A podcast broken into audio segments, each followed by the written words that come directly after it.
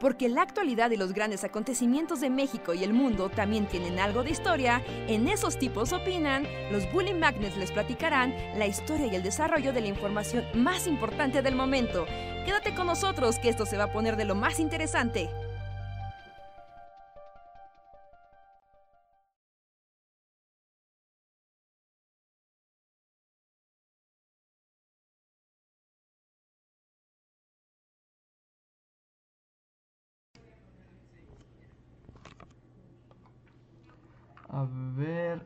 Gente. Creo que ya estamos en vivo. Creo que sí. Aunque creo que tú eres oscuridad. ¿Debería No. ser oscuridad? Ah, Sí, no. Ah, ya, ok. ya, ya. Hola, ¿nos escuchan? hola, hola, hola, dicen Bien, hola. ¿Nos escuchan? ¿Nos sienten? Hola amigos, ¿qué tal? Parece que sí. Es que nuevamente estoy transmitiendo y estoy teniendo muchos problemas. Entonces, creo que ya funciona.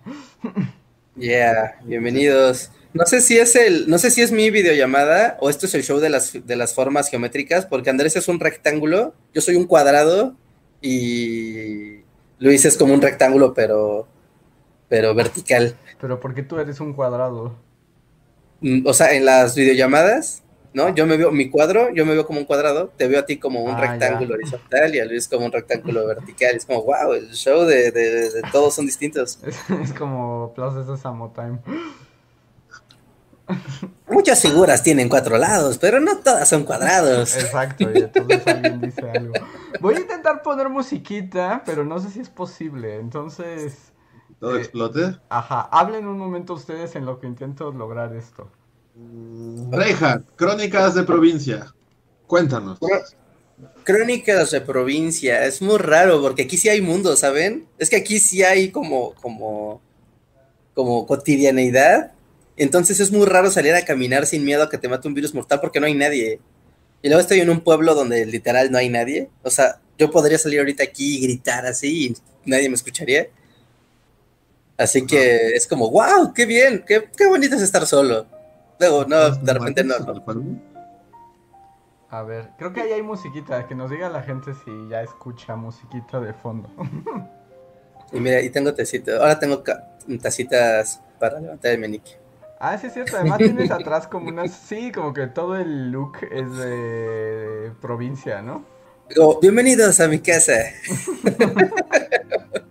Le ofrezco un trago de mezcal. Ándale. Como café de olla, ¿no? Más bien, es como.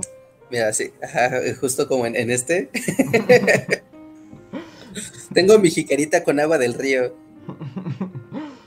Provinciano que es como café de olla, como atole o.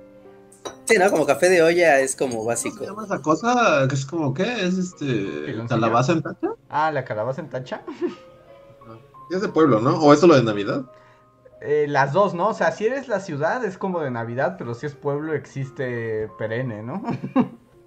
Sí, no sé, creo que de ahí sí fue muy regional, así de no, no detectado. ¿No? Calabaza en tacha es como un clásico Mm, mm, Mm. del ponche. Sí, calabaza en tacha, ¿no, Reja? mm, mm, Hasta hay helado No. de calabaza en tacha. No, la verdad suena como muy raro decir calabaza en tacha. Es como tu, tu cuate el calabaza. En un rave. Wow, nunca lo habías escuchado porque yo hice ese chiste hace como 15 años cuando lo escuché recuerdo así, cuando alguien dijo calabaza en tacha, y yo dije, ¡Oh! ¡Es como una en tacha! Eso fue como en el 2009. Sí, es como la primera impresión que da, la verdad. No, sí, acá me compré el calabaza. No, no tiene nada de tachas y. Y, y no es tan extravagante. Ajá. Ok, no, no, no, pero cosas así. Pero, ¿Sabes? Lo único que sí me, me, me jode, bueno, no, no me jode o, o mal, pero como en onda concepto, así como concepto provincia, me sorprende la facilidad con la que puedes encontrar una Coca-Cola y no puedes encontrar muchas otras cosas. ¿Cómo es eso? Me, me abruma la facilidad con la que puedo encontrar refrescos, pero cualquier otra cosa que necesite de comida es más difícil de conseguir. Ajá. Y es como, wow, esto, o sea, esto es, esto es, la expansión y el dominio económico, ¿no? No, esto es de aquí tangible. Porque, o sea, como en todo buen lugar de México, hay una tiendita en cada calle, si no es que hasta dos. Y un pueblito de este tamaño no es la excepción. ¿No? Y, y panecito, ya sabes. O sea, cosas de, de franquicia, ¿no? Comida procesada, eso es como, wow. Es más fácil encontrar esto. O sea, para conseguir una coca, literalmente te- puedo caminar a los cuatro puntos cardinales y voy a encontrar una coca a menos de 500 metros. Pero si quiero encontrar una fruta, una fruta, solamente hay un punto cardinal que debo de caminar y debo de caminar más lejos que al menos tres tiendas. Me encanta es así como la, la- la distribución urbana, ¿no? Del pueblo. Sí, sí, sí, sí, sí, sí, sí, está sorprendente, porque aparte yo estoy en la orilla, o sea, literal está, está, está mi casa, acaba esta calle como pff, 150 metros y ya, ¿no? O sea, es una cerrada. Y después de eso hay milpas y después de eso ya es la carretera federal, ¿no? O sea, o sea, estoy en la ¿No mera, o sea, no más... que escucha demasiado porque los fantasmas lo maldijeron. Sí, supongo que sí. Supongo que aquí también podría ser un buen lugar para él. O sea, pero él no era de ahí, ¿o sí? ¿El No, él era de Jacinto? Oaxaca. No. Ah, Ajá. claro, sí. Pero tal vez no. desde Oaxaca te puede escuchar.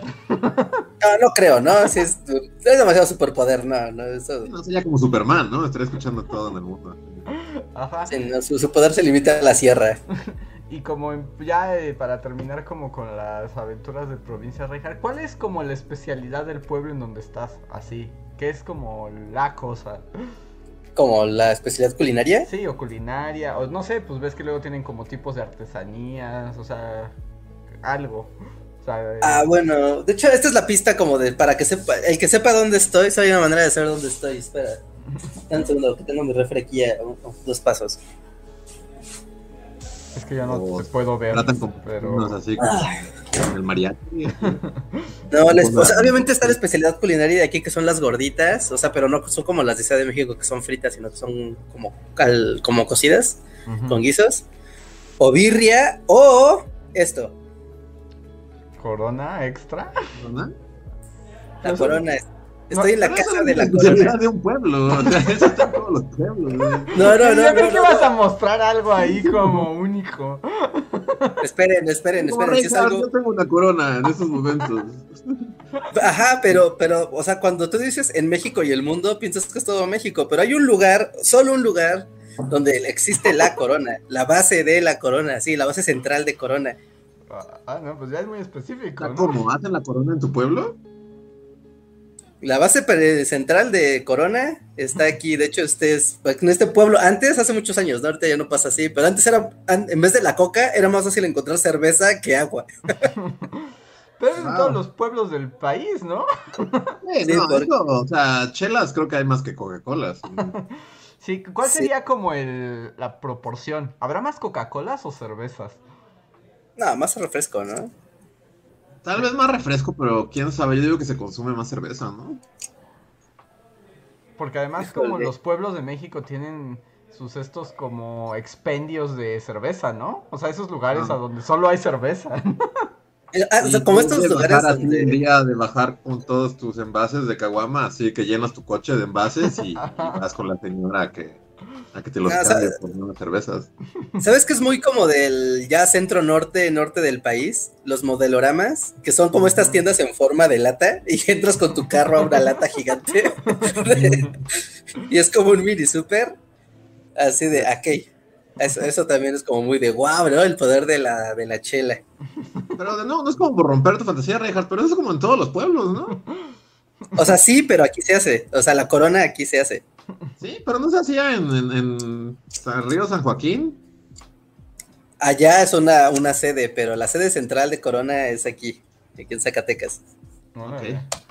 Eh, Bueno, en, en el pueblo donde estoy, ¿no? Pero es aquí en Zacatecas. De hecho, también cuando vas a los restaurantes, pues como, bueno, esto ya es muy de tradición, ¿no? Que en los, restaurantes de carretera o de pueblitos, las mesas son de aluminio y las sillas también y están tematizadas, ¿no? De carta blanca, de corona y, así.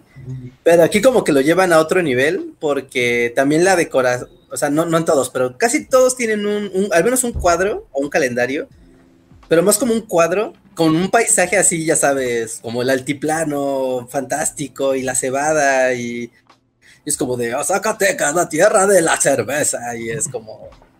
Porque, y, y es para la gente de aquí, ¿no? O sea, como que lo distribuyen a la gente de aquí, de sí, nuestro pueblo, tan orgullosos de tener. Y al menos, o sea, si es como el pueblo de la cerveza, ¿te, te la dan más barata? Ah, mm, antes sí, antes sí, estas las compré, de hecho estas vienen de México, pero, pero antes sí, antes sí era más barato comprar una cerveza, ¿no? De hecho ni siquiera había de lata, ¿no? Era de estas, las de 355 mililitros, Ujú. ¿no? Por, por montones, te digo, o sea, podías conseguir agua o cerveza, así al mismo precio, tú elegías. Perdón, Wow. No. que estoy como desfasado, pero es que mm, como que los veo con delay en otra pantalla, entonces... Ah, ya saca muchísimo de onda. Sí, de hecho hay una cosa como rara porque, o sea, en este lugar, hace mucho tiempo, o sea, es un pueblito, ya sabes, como todos los pueblos tienen también como sus, sus ilusiones de fantasías de ser un gran pueblo un día. Ajá. es muy triste, ¿no? Bueno, a mí me da tristeza eso. O sea, los seres humanos somos iguales. Exacto, es como es inevitable, pues. Es como la naturaleza humana. Pero hubo un tiempo donde, ¿se acuerdan que la, este grupo, eh, ¿qué es? Modelo Moctezuma, ¿no? Es el, mo- es el grupo empresarial. ¿no? Que lo vendieron, ¿no? Que ya, ya creo que ahora es belga, holandés o algo así. ¿no? Como que hubo toda una crisis existencial aquí porque decían, es que ¿cómo? Esto es mexicano y es nuestra tierra y nuestras raíces y nuestra agua, ¿no? Ajá. Y, y había como toda una crisis existencial y qué iba a pasar y demás.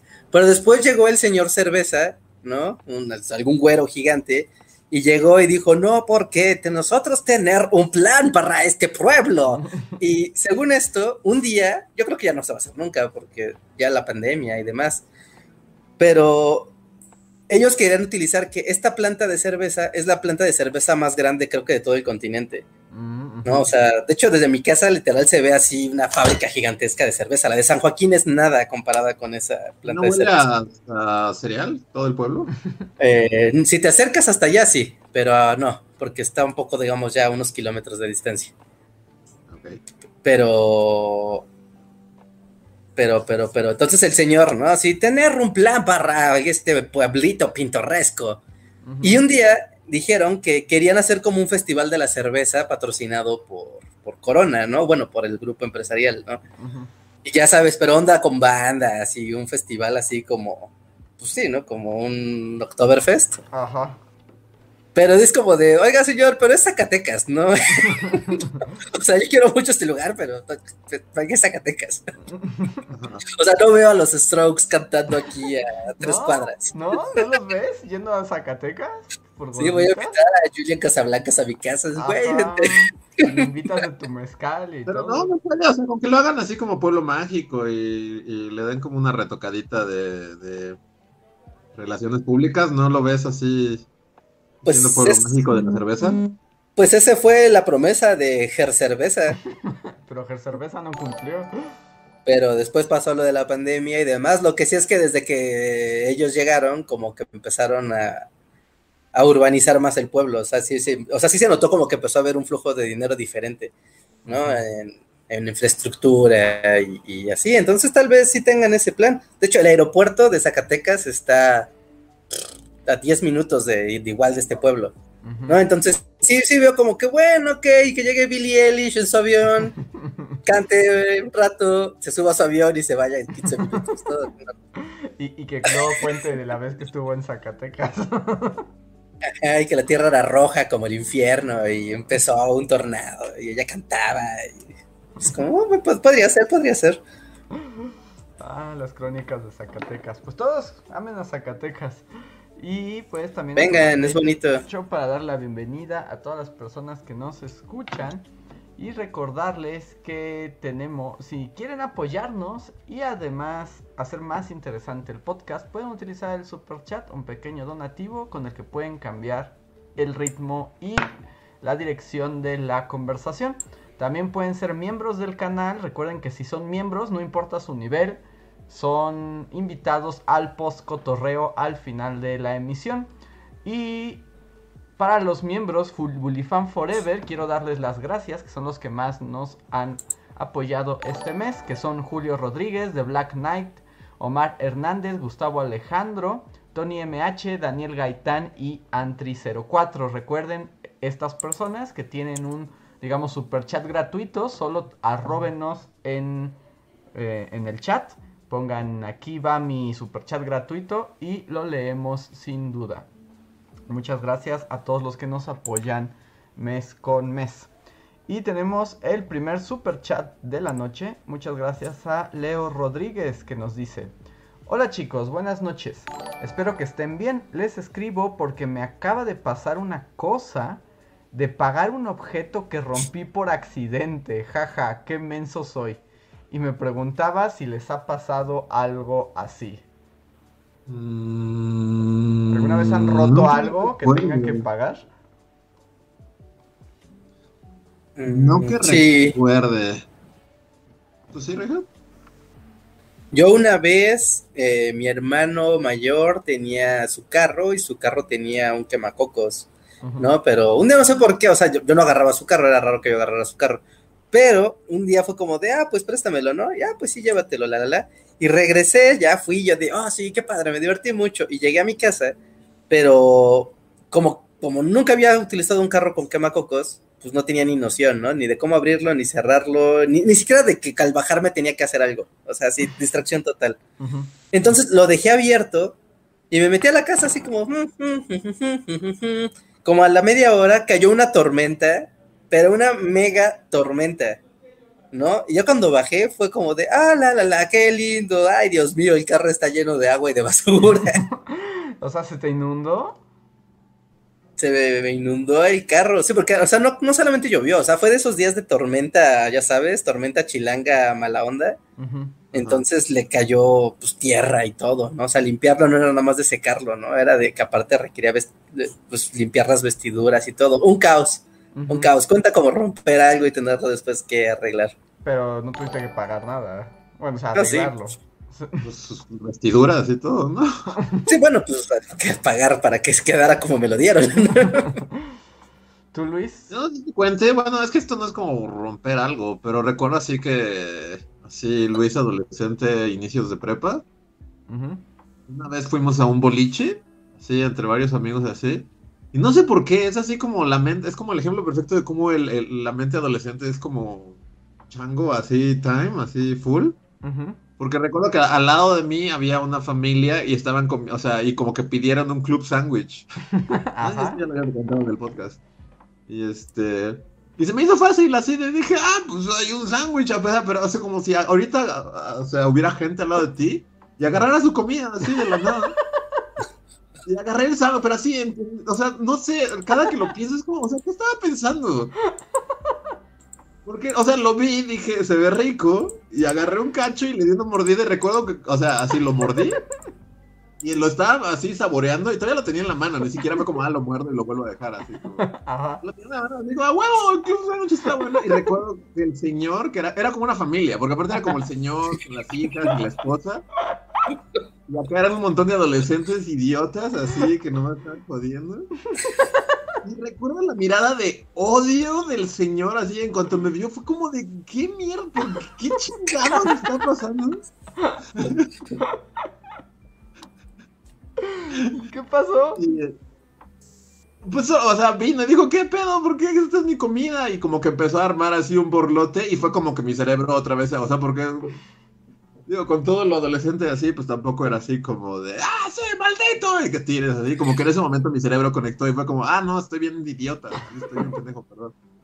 Este, Ajá. ya, o sea, el señor se, se encabronó así, nos gritó y todo, y pues le di el dinero del sándwich, ¿no? Y pues ya nos dio el sándwich y nos lo acabamos acá todos. Pero fue como ese momento así de, de que es, o sea, es el momento, sí, ¿no? Cuando tienes 15 años y estás en la prepa, así, cuando como que neta haces puras idioteces. Ajá. Además, no fue un pensamiento racional. ¿no? Solo pasó. Un rato. Sí, no, fue como estoy divert- estoy con mis amigos, estamos divirtiendo, hay un sándwich ahí, voy a comerlo. Pero sí, hasta nunca se me va a olvidar la cara del señor, así, porque era como, estoy pasando un rato con mi familia, así, volteo, y un pinche niño idiota, así, con- comiéndose tu sándwich, y viéndose con cara de. ¡Gracias! creo que, creo que lo, o sea, en cuanto vi al señor, como que lo regresé, así como si ya eso arreglara las cosas, así como, ah, no te preocupes, ahí está tu sándwich.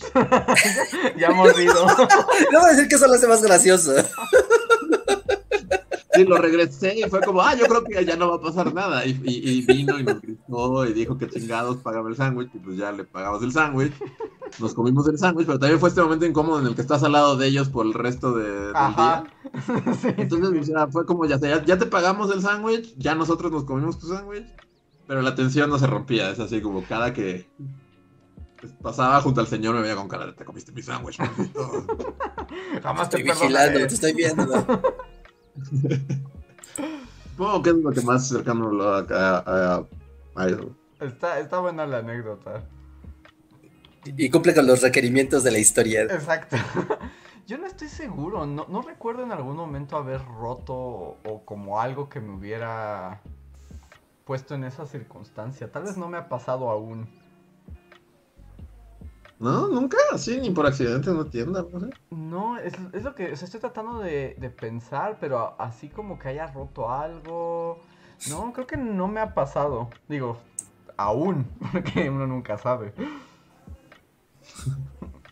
Pero no, pero bueno, muchas gracias. ¿Nunca descompusiste, no sé, mm, como herramienta o algo así? Jamás en mi vida he tocado herramientas, Ricardo. Más razón para pensar que la has roto. No, no, no, no, no recuerdo. No. O que hayas echado a perder una comida, ya sabes, o sea, no, no comida del diario, sino como una cena y es como de, oh no, la cena del salmón de oro. Así como en Yo Amo a Wow. Lucy. y ahora no qué pero hacer. ajá, exacto, como que la Oh, aventó. ¡He quemado el estofado!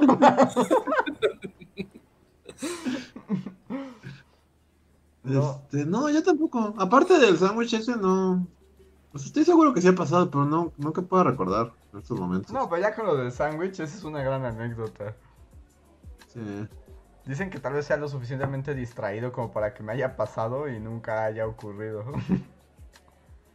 Pero estaría peor. ¿no? Así que rompas algo y te sigas derecho, así completamente indiferente a la situación. Sí, no. Es peor, ¿no? Sí, es como si me hubiera comido el sándwich y ni siquiera hubiera... ¿Nunca tiraste el arbolito de Navidad? No, Dijeras, oh no, todas las esferas de mamá. no, tampoco. Mm, No, no, no recuerdo. Si se me ocurre algo, se los hago saber. Mientras voy a pasar al siguiente super chat de la noche, que es de Camp Himmel. Muchas gracias, Camp, que dice.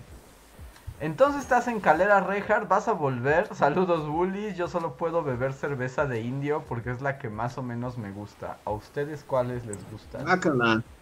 Qué raro, qué raro. Es así como. Perdón al que dio el superchat, pero. ¿Tú odias la indio? como la más fea, la indio. Pues- No, hay una más fea, Luis, si lo sabes. ¿Cuál? ¿La sol? Sí. Lo que pasa es tan fea es que la tiraste la Pero primera. la indio es un buen segundo lugar. Porque la Híjole. indio era como de estudiante, ¿no? Porque es como emborracha rápido. Sí, sí, no sé, hace como 10 años que no tomo una indio, pero recuerdo que al final ya no me gustaba.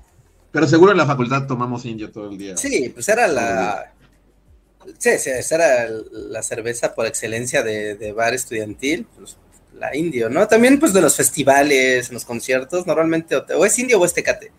¿no? O sea, pero no, yo, no- bueno, a mí sí me gusta mucho la indio. No es mi preferida, pero no le hago el feo. Yo la que no tolero es la, la Budweiser, ¿no? ¿no? Que igual en el norte les encanta tragar esa cosa. Maldita Ajá. sea, esa cosa ni es cerveza, no sé qué, qué es. Saludos a la gente del norte, pero su cerveza Budweiser no sé por qué les gusta. Pero en el norte toman Tecate Light, ¿no? Ajá. Te- Tecate Light, Y además es como la que hay en todas partes, ¿no? a la raza. Entonces, ¿cuál dirías que es tu favorita, Sí. Rejas? Bueno, ¿y usted, cuáles dirían que es su cerveza favorita?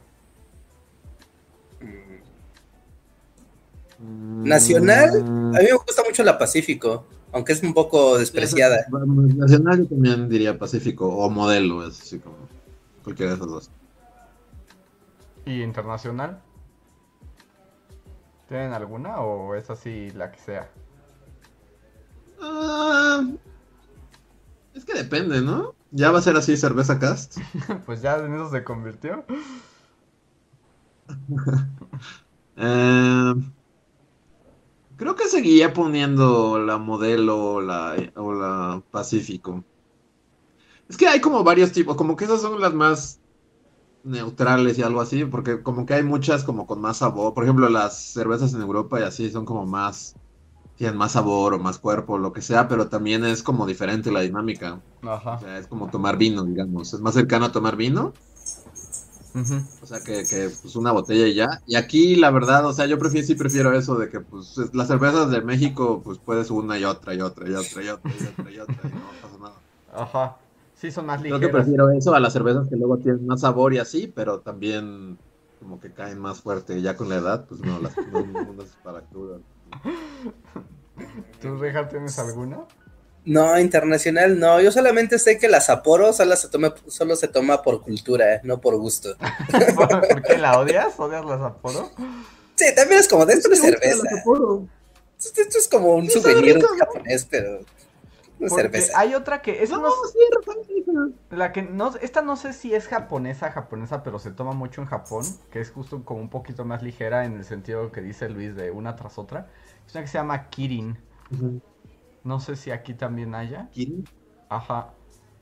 Y justo Kirin, así, K-I-R-I-N. Ajá. Y también es como más ligera. Por ejemplo, yo no soy de cerveza, a mí no me gusta la cerveza mucho. De hecho, cuando tomo, o sea, si me gusta alguna es así como una 2X Samba, de esas que son casi agua. Ujú. Esa, sí- Claro que Summer es muy rico. esa me gusta, porque es como, te digo, como refresquito. no tan no tan pesada ni tan saborzote a cerveza que a mí no me gusta tanto. Pero por ejemplo, todas esas como la Sapporo y esa, por ejemplo, acabo de tomar una que a ver, no sé si se vea. Tiene un dragón chino en la, en la tapa, así que supongo que es Ajá. Asiática. O tal vez no, y solo. es apropiación cultural. Pero se llama. Bueno, aquí no dice el nombre. Pero como que las. Las así que tienen como onda oriental, saben ricas. O sea, saben como agua, pero saben ricas. Son Sí. suaves y son buenas. Para mí que, que sepan agua es este es un punto a su favor. Lo que me vuelve un, pésimo bebedor de cerveza. Sí. Bueno, Sí, depende, yo ¿no? Porque, también- por ejemplo, también en el, en el calor es como lo más, o sea, en la playa quieres una cerveza así, como una Pacífico, algo como que te puedas tomar así como si fuera agua. No tanto una cerveza acá pesada que una stout acá bien negra y con mucho sabor, es como, también depende, ¿no? Con el calor se antoja una más. Sí, no, porque es diferente la dinámica. Cerveza vamos a comer, cerveza hace mucho calor, o cerveza vamos a fiestear. Es como tópicos diferentes. Sí, también. Que aquí, por ejemplo, como que la Heineken también tuvo su público, pero según yo ya ha ido bajando su popularidad, ¿no?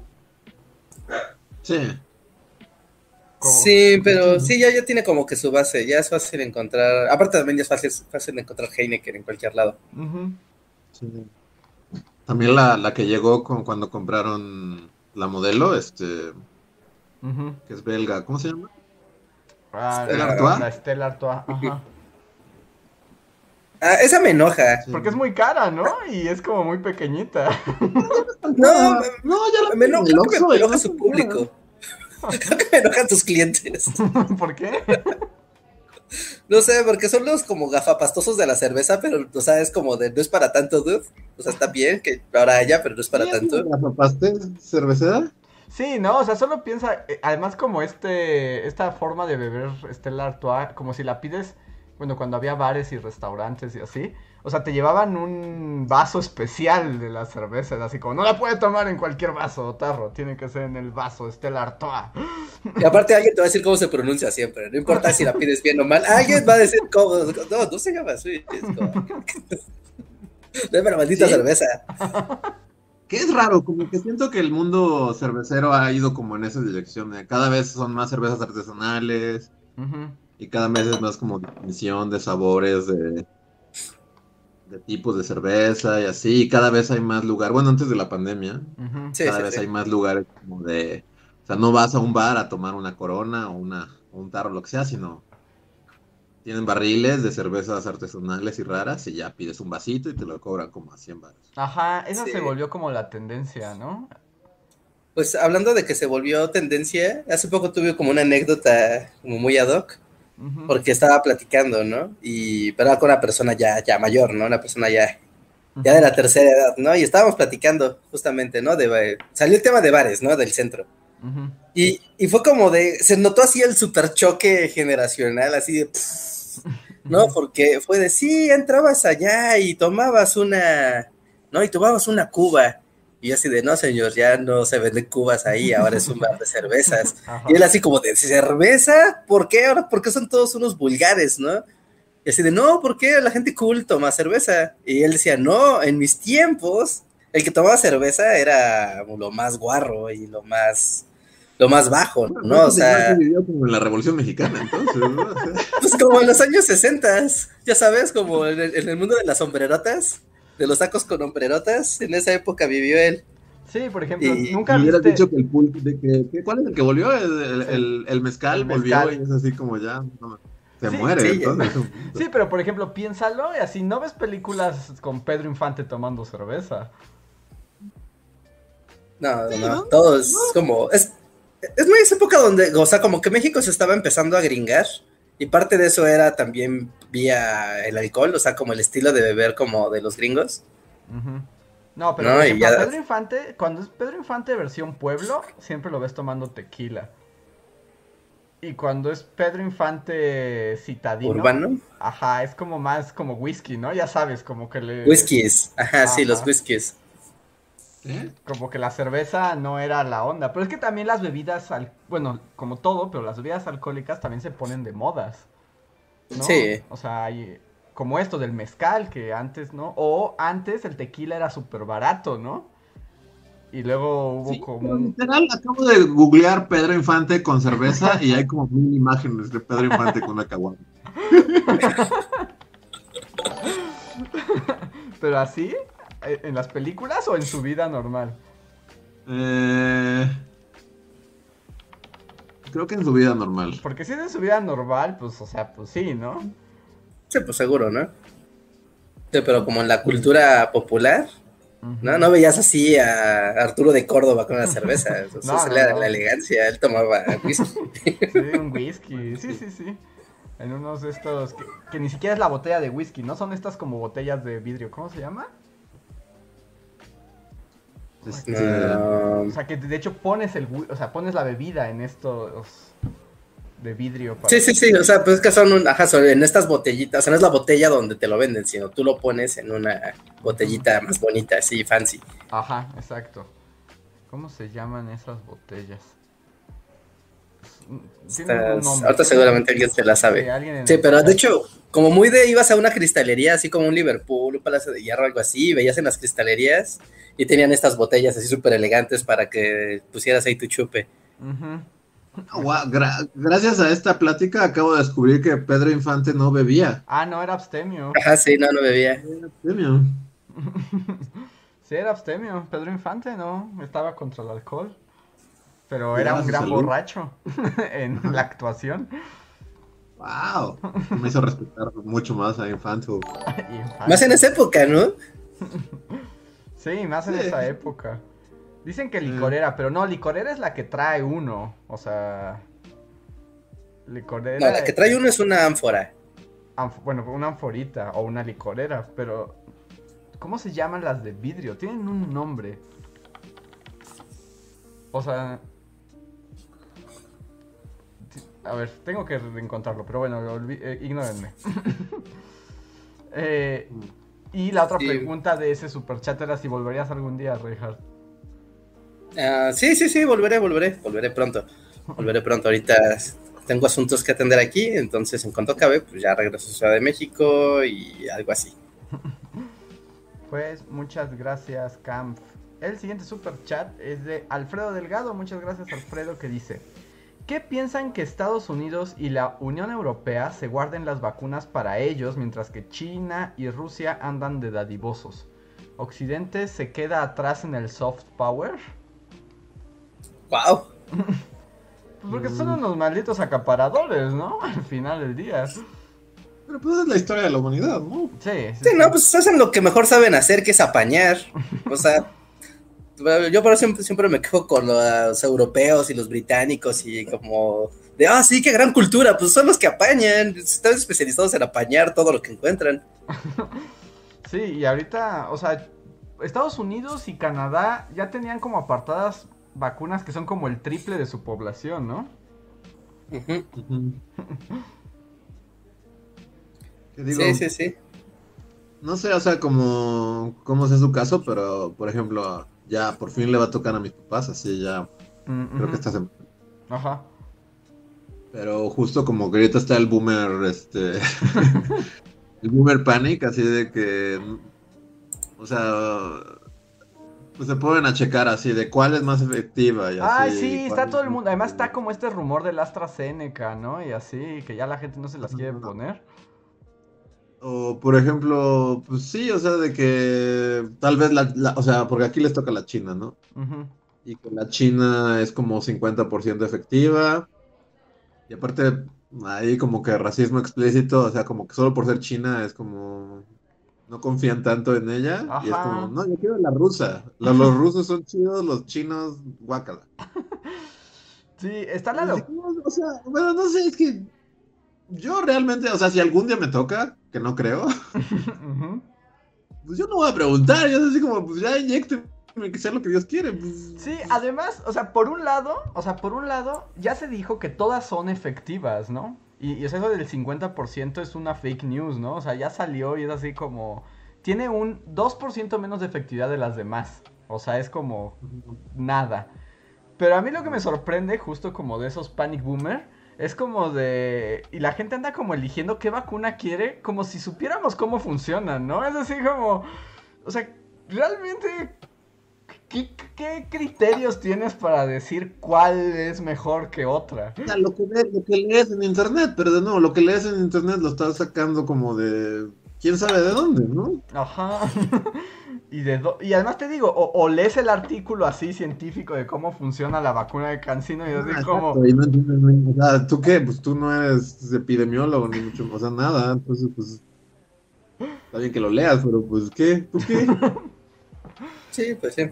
Sí, pues ahí queda de, mira, la mejor vacuna es la que te pueden poner. Exacto, ya lo it, dijo el ¿no? hombre OMS, ¿no? Es así como todas ya pasaron los estándares internacionales, todas funcionan, la mejor es la que le toque.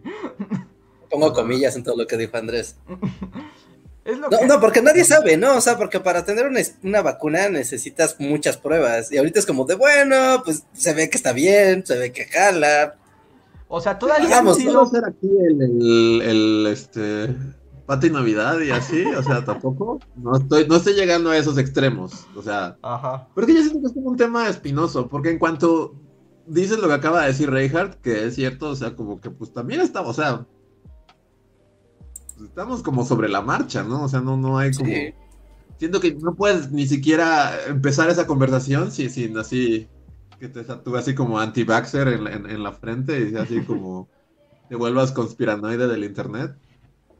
Pero pues sí hay algo de cierto, ¿no? Tal vez en un año todos sean zombies, así, boomer zombie attack.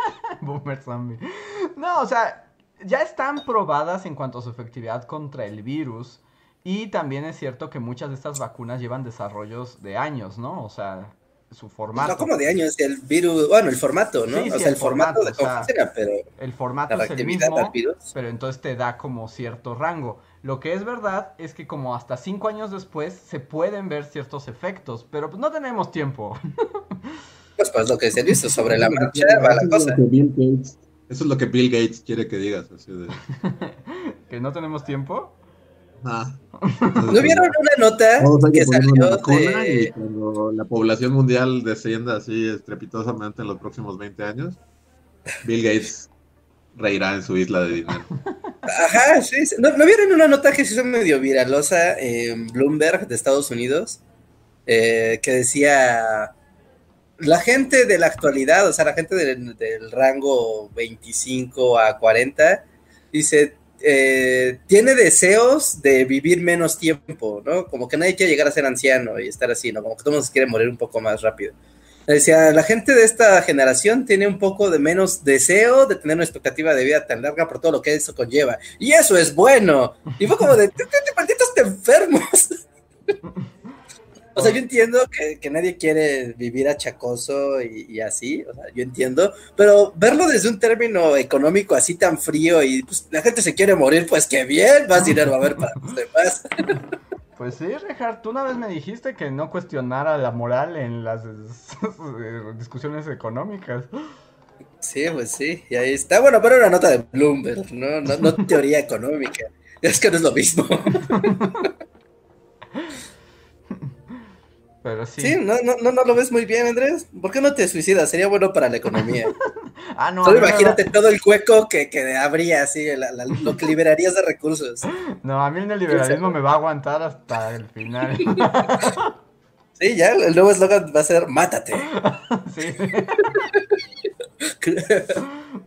Así como. Cabinas de suicidio, ¿no? Como en Futurama. Cab- Ajá. Cabinas de suicidio como Futurama. ¿Ese era Dosti? ¿Fue Dosti? Sí, aquí está. Pero ignora. Este. Como que no le gustó la idea de hablar de suicidio. Pero estaba más padre las cabinas, bueno, el mundo suicidio de Soylent Green, ¿no? ¿Que te coman? ¿Y te hagan galletas? Pero ves que antes, o sea, como que llegabas como un spa y te ponían musiquita y te acostaban en una Así cama. como perrito, así te ponen contra una fogata. y- Ajá, y no te acuerdas que le preguntaban pues a las personas antes de hacer la Soylent Green como de ¿qué es lo que más extrañas del mundo antes del apocalipsis? Y así, las montañas, y entonces te metían en una simulación virtual con montañas y así, era como una eutanasia bonita. Porque en las cabinas de sucio de Futurama literalmente salían picos, ¿no? Y te mataban. Sí. Rayolazos No de la muerte y ya. Vamos a hablar de, de cómo el suicidio es. es- Es bueno para la economía. Pues según los de Bloomberg, ¿no? Pero no, no, pasemos a otra cosa. El siguiente super chat es de Daniela González Rodríguez. Gracias Daniela que nos pone un perrito con corazones. Muchas gracias. Pero no, No, no se suiciden. No se suiciden. no, Nadie se suicide aquí.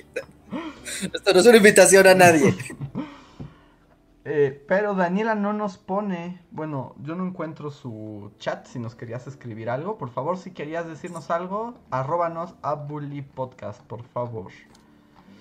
Y el siguiente... Tengo una duda. Quiero Sí. hacer un super chat. Un super chat de, de Reinhardt, así de. Ajá. Quiero utilizar mi. Tengo Vale. una pregunta. A ver, Reinhardt, super chat de Reinhardt. Tengo una pregunta para Andrés. ¿Por qué Andrés no bebe nada cuando está en el stream y Luis y yo sí? Tengo mi vasito de agua, ¿no?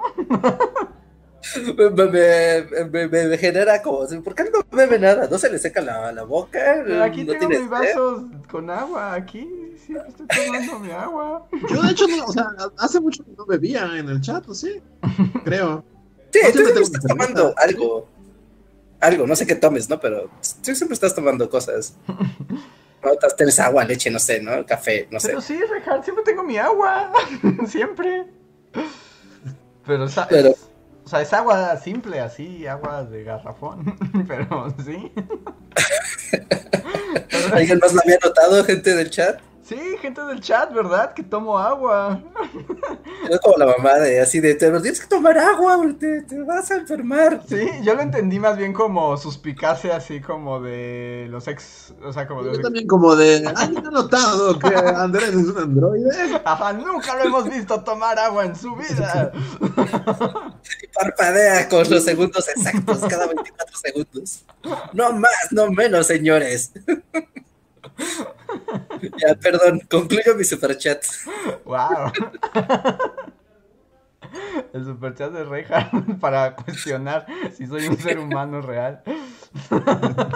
Sí, le va a decir Procederé a al test beber. de Blade Runner, así de... Un ¿qué? Hay una tortuga en tu camino. ¿Qué haces?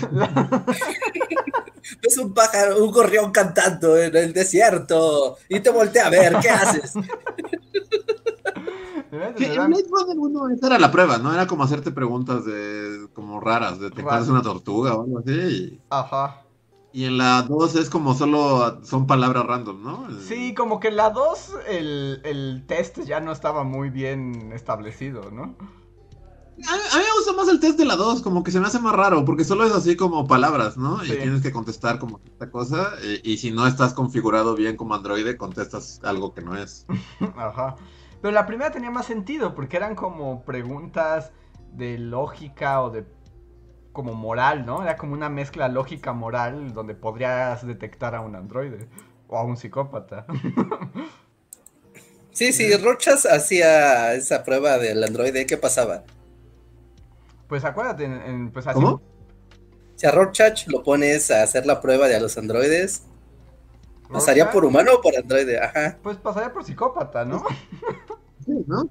Por, por humano, supongo. Sí, por humano, porque pues además su pensamiento sí era muy humano, su locura era también sobre, desde la moralidad, ¿no? Sí, ok, es como, solo usted es un loquito, puede irse. Exacto. Porque así empieza Blade Runner, ¿no? La primera. O sea, con que le están haciendo el test a este vato Ajá. y se pone loco y se echa a correr, ¿no? Cuando descubren que sí son... Ah, porque además también había lentes, ¿no? Te veían como las pupilas. Ajá, como, ajá, como un examen de la vista con, con, cuestiona- con cuestionario. Pues así, Rejar, tu superchat fue para ponerme a prueba. Estoy observando, Andrés. A ver.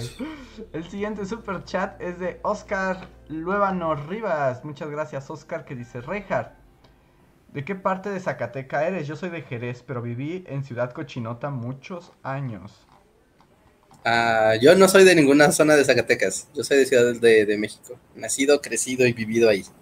Pero tengo familia aquí en Zacatecas, ahora sí que mis raíces, ¿no? Pues están aquí, así que visitar a la familia y todo siempre implica venir aquí a Zacatecas. Ahí está. Felipe Carranco, siguiente super chat, nos dice: Siento que tengo que ir al refri por una cerveza. pues adelante, es un ¿Qué? buen momento. Yo no escuché. ¿Qué? ¿Qué fue? Que Es que se cortó. Dice Felipe Carranco que siente que es un momento para ir al refri por una cerveza. Siempre es un buen momento. Entonces, sí, sí, sí. Yo no quiero parecer alcohólico, pero justamente estoy viendo en mi escritorio y hay como una y otra y otra. Pero no son todas de ahorita, pero es así como si alguien mira mi escritorio es como, wow. Alguien tiene un problema. Pero bueno, no, no todas te las tomaste el- en la misma tarde. No, no, no. Ahorita solo va esta en mi día. Pero además, pues también es, o sea, ahorita ya estoy trayendo a, a colación como nuevamente al verdadero androide de esta historia, que es Ricardo Anaya. Va a entrar a tu casa, cuidado. sí, yo sé, ya sí. Sí, sí, sí, ahora que todo el mundo anda con este meme como de que no quiere que se les aparezca y que te diga que estás pobre, Ajá. Que te diga que le enoja. que le da mucho coraje mi pobreza. Pero realmente, o sea, también fue de muy mal gusto y muy mal como su comentario de las caguamas, ¿no? O sea, Aunque yo no sé porque, de nuevo, como que ya no me quiero enterar de la realidad y no veo más allá del meme. Yo me entero ya de, de las noticias por memes, ajá. pero creo que está fuera de contexto. Creo, no estoy seguro. yo ya vi el video, yo ya vi el video. no quiero saber. No ¿Ah, ¿tú quiero- ya lo viste todo? Yo ya vi el video, sí. Pero no está comparando más bien como al gobierno con, con un compa con el compadre. O sea, no está hablando del compadre y de ustedes pobres que toman cerveza, sino más bien está haciendo una comparación bastante chafa de que, oh, es como si el gobierno fuera un este güey. ¿no? Pero es como muy desafortunado, porque, o sea, él lo que está diciendo, Muchísimo, sí, es como, o sea, o sí, sea, y, y además Cada- como, palabra en además como que hay detrás como un clasismo, o sea, a mí me recordó este dicho que me gusta, ¿no? Que en lo que el, en el rico es alegría, en el pobre es borrachera, ¿no? Porque Ah, exacto. justo lo que, o sea, él está hablando de que el gobierno, o sea, está usando mal los recursos, ¿no? Y que en vez de usar el dinero del gobierno para cosas buenas, las usa para cosas inútiles. Y dice, es como cuando el compadre se gasta el dinero, su dinero, dos mil pesos en caguamas en vez de pagar la luz. Pero el asunto es que implícito viene ahí como de, uno, este vato, o sea, ¿qué autoridad tiene para decir en qué se gasta alguien el dinero o no? Luego habla de dos mil pesos. Dos, es que está, está hablando de que el compadre gana, gana miserias, ¿no? Pero él lo está diciendo como si dos mil pesos ya fuera todo y que está bien, ¿no? O sea, no está cuestionando que eso es como el sueldo de muchas familias. Ajá. Ajá. Y que el compadre debería, o sea, aunque, se, aunque le gusten las caguamas, debería ganar más. Ajá. El mundo fuera justo. Y- Y tres, que todo el círculo panista y así, o sea, pues no gasta en caguamas, gasta en una red label que te cuesta no sé cuánto cuesta, o sea, pero un whisky, o sea, sí, como dices, el racismo y, y como clasismo implícito de que toda esa gente panista es como guácala las caguamas, pero vamos a comprar una botella en la europea, la más cara, así. que cuesta más que todo el cartón de caguamas. Ah, sí, exacto, me cuesta más de lo que gana el compadre todo el mes, ¿no? Me da tanto coraje No, tu es pobreza. horrible. No puedes ponerle cualquier oración, o sea, que puedes poner aparte de eso, en cualquier momento. Es como, es que está muy mindfuck, porque ves a, o sea, ves a Ricardo Anaya en, en ese contexto, es como, pero es que no va aquí, es como una ficha de, de ajedrez en un turista mundial. Es como, no, ¿cómo? O sea, ¿qué hacer aquí?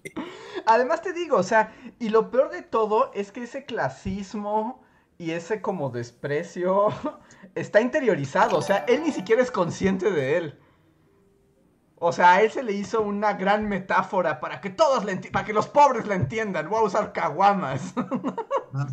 Porque los pobres lo pobre. que conocen, no conocen nada más. En su vida han tomado una botella de algo bueno. Exacto. Eh, primero eso, y luego además los juzgo por tomar la caguama, ¿no?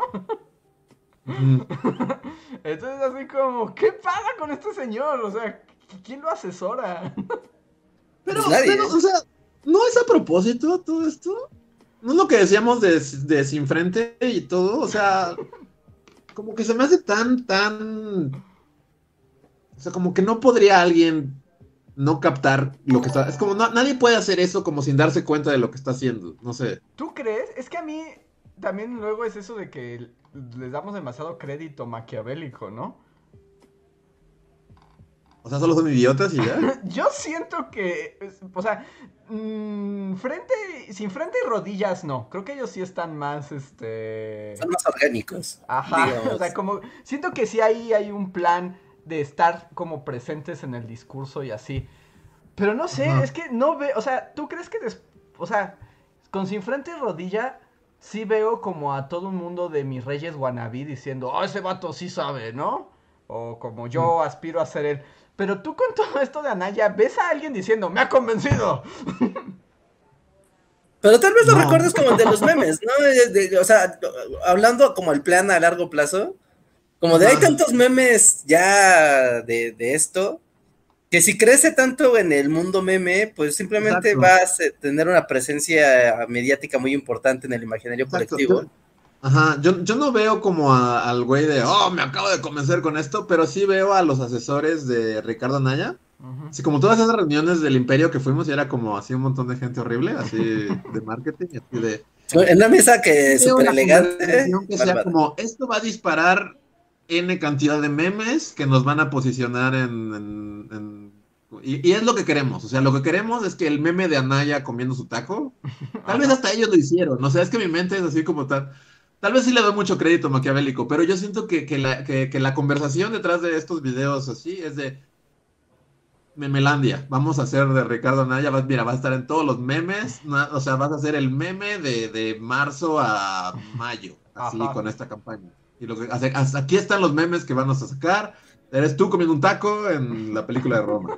Y la gente le va a dar mucha risa y lo va a compartir. Y todos van a estar compartiendo memes de Ricardo Naya comiendo un taco en diferentes situaciones. Ajá. Ya lo tenemos aquí, lo tenemos ya todos hechos. Y esa es nuestra campaña. No sé. O sea, unas que son idiotas y realmente son muy estúpidos, pero es que es como tan. Es como son tan estúpidos no que sé, es tan obvio que esto va a salir, que es que esto no te va a mejorar. Que, que siento que más bien la jugada es como vamos a hacer la mayor cantidad de memes con tu cara. Y eso te va a posicionar en la. Yo creo que o sea, dándole algo de, de- apoyando la teoría de Luis, porque también teniendo como como la elección, las elecciones pasadas ya se dejó ver como que como que la ciudadanía ya no tiene como este eh, deseo, ¿no? De, entrar en el ámbito político a, discutir o a ver ideas, porque ya no cree en nada, ya no, ya, es como, yo no quiero saber de políticos, nadie. Entonces la manera de posicionar a un político es como de, no, o sea, no importa lo que digas o lo que hagas en el lenguaje político, no va a funcionar, tenemos que entrar al lenguaje del gran público, ¿no? Posicionar las palabras Ricardo, Anaya, juntas deben de ser así, si tú pones Ricardo, Google te debe devolver a Naya. Sí, ese es el, objetivo, inmediatamente, no otra cosa. ¿No? Para que cuando llegue el momento de la verdad, todos sepan quién es y no sepan ni por qué, simplemente sepan que es el nuevo Bob Esponja. Lo sepan. Y aquí voy a hacer una pregunta que probablemente ya sé la respuesta, pero. Y, y, no me va a gustar, ¿no? Bueno, no es lo que debería. Pero entonces, ¿tú crees que haya gente que al momento de llegar a la boleta electoral vote por Ricardo Anaya por ser el de los memes? La respuesta es sí, ¿verdad? Entonces los estúpidos somos nosotros. Sí, sí, sí. Sí, al final el que queda sé quién fue más estúpido. Y que es lo mismo que está haciendo sin frente y rodilla, ¿no? O sea, como toda su, su falsa conversación de, oh, tápate, estás enseñando mucha pierna. O sea, es lo que dijimos. O sea, sabían lo que estaban haciendo. Sabían que al hacer eso iban a hacer la nota de la semana y, que al hacer eso, o sea, iban a estar, todo el mundo iba a saber quiénes son y al final de cuentas, pues sí, vamos a votar por memes ya en adelante, o sea, ya no hay ideas, ya no hay posturas, ya no hay ideologías, ya solo hay memes. Y quien esté en más memes va a ser quien más posibilidades va a tener de ganar. Qué triste. No sé, lo de Anaya es como tan, tan o sea, ¿es eso o son verdaderamente muy idiotas? O sea, son, son la gente más idiota y fuera de la realidad. Porque, por ejemplo, al mismo tiempo, yo ayer en, la, noche puse las noticias, ¿no? Así como de a ver qué pasó en México, a ver. Y me vengo enterando que el Frena volvió en forma de como un juicio linchamiento en el Monumento a la, Revolución. Y, y, era así como de, y el señor de Frena juzgó al presidente, y era como un acto político, es como de, wow, qué aburrido. Y era como de, y entonces pueblo de México, creen que el presidente es culpable y un montón de viejitos gritaban, ¡Sí! Y fue como de, wow, esto es tan oldie, qué flojera. Y era como de nuevo, o sea, frena nunca va a prosperar, ¿por qué? Porque no es un meme. No es un meme, sigue tratando de hacer política golpista y eso es como que hueva. Necesitamos Bob Esponjas, necesitamos Chems, necesitamos eh, a Ricardo Anaya con una frase pegajosa que, que te acuerdes de él. Pues qué triste, entonces me deprimo más. O sea, si esta es la verdad de todo. o, tal vez son muy idiotas, es que no sé, las dos pueden ser, o sea, es como.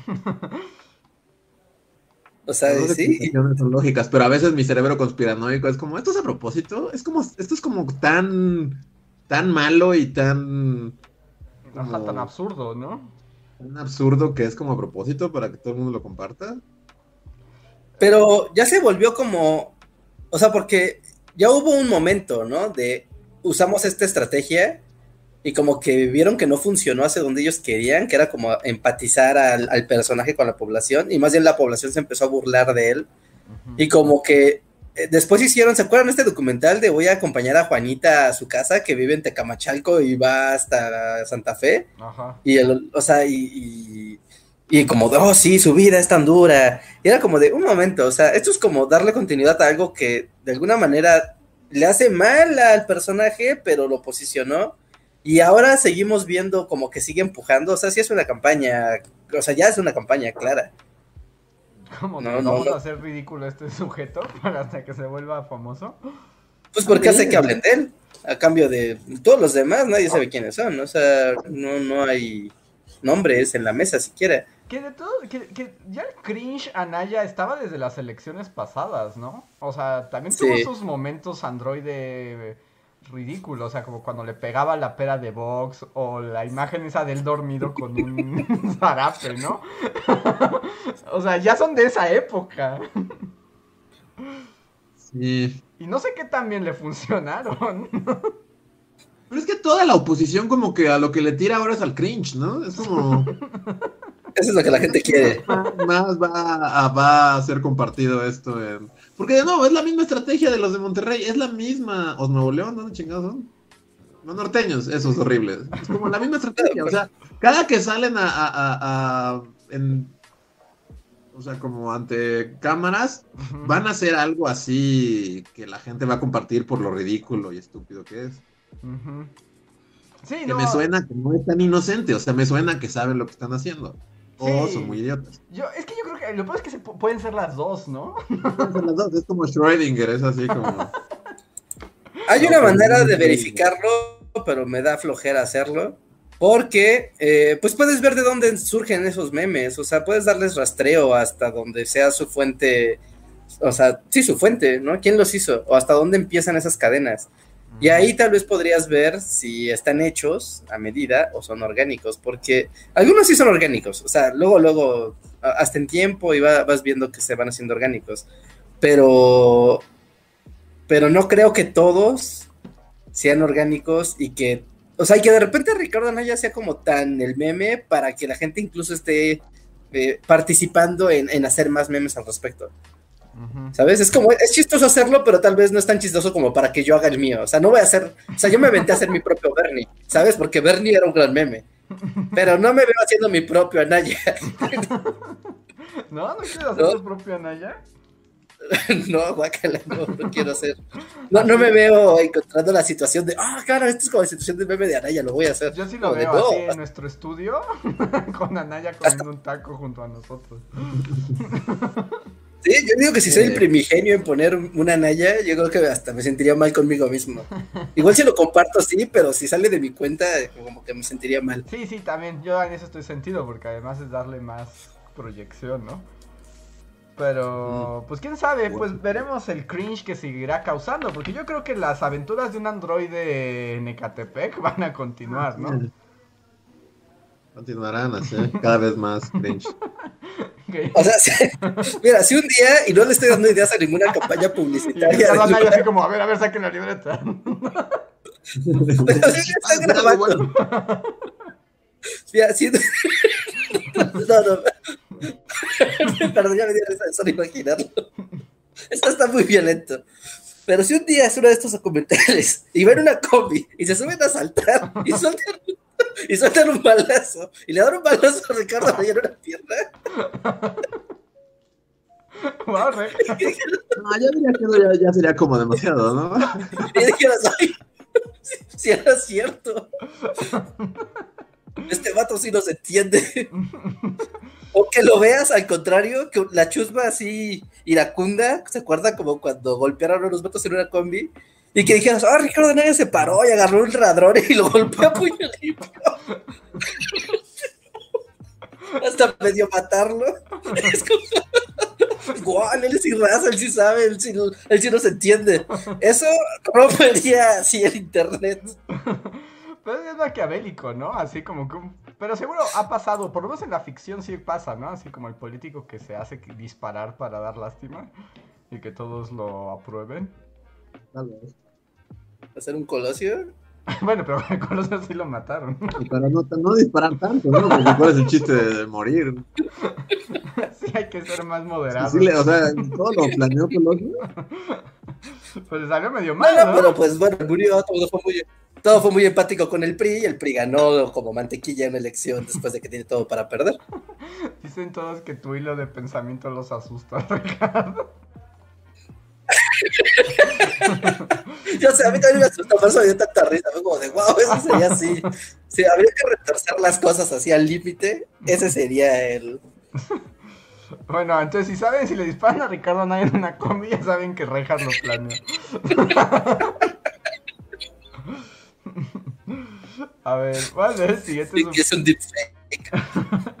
¿Cuál es el siguiente superchat? Que es de Edrián Romo. Muchas gracias, Edrián, que dice: Hola, Bulis, ¿podrían mandarle una felicitación de cumpleaños a mi hermano? Se llama Alejandro Olvera y le podrían dar unos consejos de cómo estudiaron ustedes en su momento para el examen de la UNAM. Pues primero, feliz cumpleaños, Alejandro. Te mandamos un abrazo. Felicidades. Y Felicidades. Consejos para en, cuando estudiamos el examen de la UNAM. Bueno, Rejar no estudió para el examen de la UNAM porque él tenía... Porque soy muy listo. No, no es cierto, porque ya pasó automático. ¿Tú, pasó automático. No, no, me tocaba pasar bien mis materias. ¿Tú, Luis, recuerdas cómo estudiaste o, o qué hiciste? Yo recuerdo que a mí realmente me valió así muchísimo. O sea, al grado que yo recuerdo que hasta me sentía mal porque es como, no, o sea, no. Y creo, o sea, es que, no, este es un pésimo consejo, pero, pero el que más me valió fue el que sí pasé, o sea, porque lo hice dos veces. Ajá. Y creo que cuando estudié más fue cuando no pasé y cuando realmente fue como, ah, ya, que sea lo que sea, y ni me preocupé, así me acuerdo que el día anterior, o sea, como, no, no tenía nada de estrés, ni depresión, ni de nada, y ese sí lo pasé, entonces no. Es Sí, mal es el es como, no te, pro no te tip, ¿no? preocupes, ya. no te esfuerces, las cosas es que es- pasan. Pero es que sí, sí es un pro tip. Ir a, o sea, hacer esas cosas relajado es neta la mitad del trabajo. Porque yo he conocido gente que neta estudia súper, súper acá, que dices, wow, se lo sabe de memoria. Y el día que está frente al examen, le ganan los nervios y es como de, dude, no, te traicionaron los nervios, no que no supieras, ¿no? Pero la otra mitad es saber, ¿no? Sí, bueno, sí. Obviamente, o sea, sí hay que estudiar y así, pero. Pero tampoco, bueno, no sé, o sea, no, no. No pensar que es el fin del mundo, así como, pues ya. O sea, lo que sé, lo sé, y lo que no, no, y nada malo puede pasar. Como. Si no entro esta vez, lo puedo volver a hacer, y si no, pues. Sí, eso sí, o sea, como tratar de no tomárselo con demasiado ah, estrés, porque ese sale contraproducente. Y pues estudiar, pues la verdad es que son bastante estandarizados esos exámenes, entonces eh, seguro en todas las prepas no UNAM te los dan, ¿no? Como esos libritos de la guía de lo que viene en el examen. O sea, es- Ah, bueno, sí, esa guía es muy buena. ajá, No como- sé si la sigan vendiendo, supongo que sigue siendo prácticamente la misma, pero sí, hay, hay guías que son muy chidas. Ajá, entonces como que te ayudan a saber qué es lo que tienes que saber, ¿no? Y también ahí yo recomendaría pues justo estudiar tus partes débiles. O sea, por ejemplo, yo cuando estudiaba esas, o sea, donde estudiaba como loco era matemáticas, porque todo, o sea, yo cada cosa que me enseñaban de matemáticas la olvidaba tres días después, ¿no? Pero pues lo demás ya no me preocupé tanto, porque de alguna manera pues sí tenía nociones.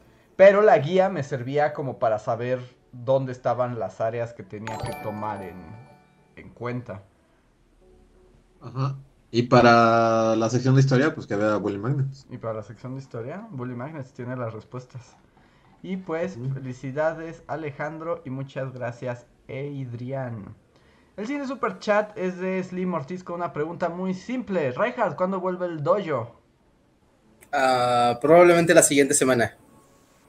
Y, es- Probablemente.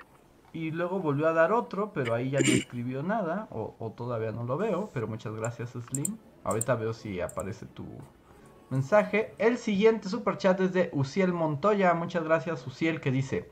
Me encantó el video de Benito, fue como ver un resumen de todo lo que hemos visto en el podcast durante la pandemia. Desde, los fa- desde el faro hasta el colapso de Reinhardt. Porque lo odian los niños. que debo decir... Así como, como, así como Behind the Music. Ajá. Yo la o sea, porque, bueno, Behind the Music Andrés lo escribió y yo lo edité. Pero, o sea, en toda la edición yo no capté que era referencia a Reinhardt. ¿Era referencia a Reinhardt o fue un No, de accidente? hecho, eso ¿O fue no, accidental? Yo también me quedé como, ¿es referencia a ese podcast o fue accidente? Yo también me quedé así como de... Yo lo edité, o sea, yo, yo, me lo- yo- yo lo dije y luego lo, lo, lo pegué y todo y nunca, nunca jamás me pasó por aquí que era referencia al podcast. Es que no lo era. En realidad, de- o sea, es así como de esos momentos que solo pasa. O sea, porque cuando yo lo escribí, más bien estaba pensando, porque había tenido como unas conversaciones como de, o sea, como de con profesores y que todos me habían dicho que la desamortización de los bienes era algo que venía en todos los libros y que ningún niño entendía. O sea, y que los niños odiaban porque no, no lo entendían. Esa fue la inspiración para ese chiste. O sea, lo de Reinhardt, y además también, o sea, fue casualidad que además Lerdo es Reinhardt, pero, Eso es la- ajá, sí. pero, pero juro que no, o sea, no estaba pensando en el podcast cuando escribí ese chiste. Estaba pensando en los programas de estudio. ya vi los comentarios así como, ¿what? O sea, como. Debí pensarlo en algún momento, pero. O sea, ahora que ya todo el mundo lo mencionó, o sea, sí veo que funciona como referencia a eso, ¿no? Pero ese no fue el. Como el. el o- propósito. Ajá, ni el, or- sí, ni el propósito ni el origen. Más bien fue como pasó. Ajá.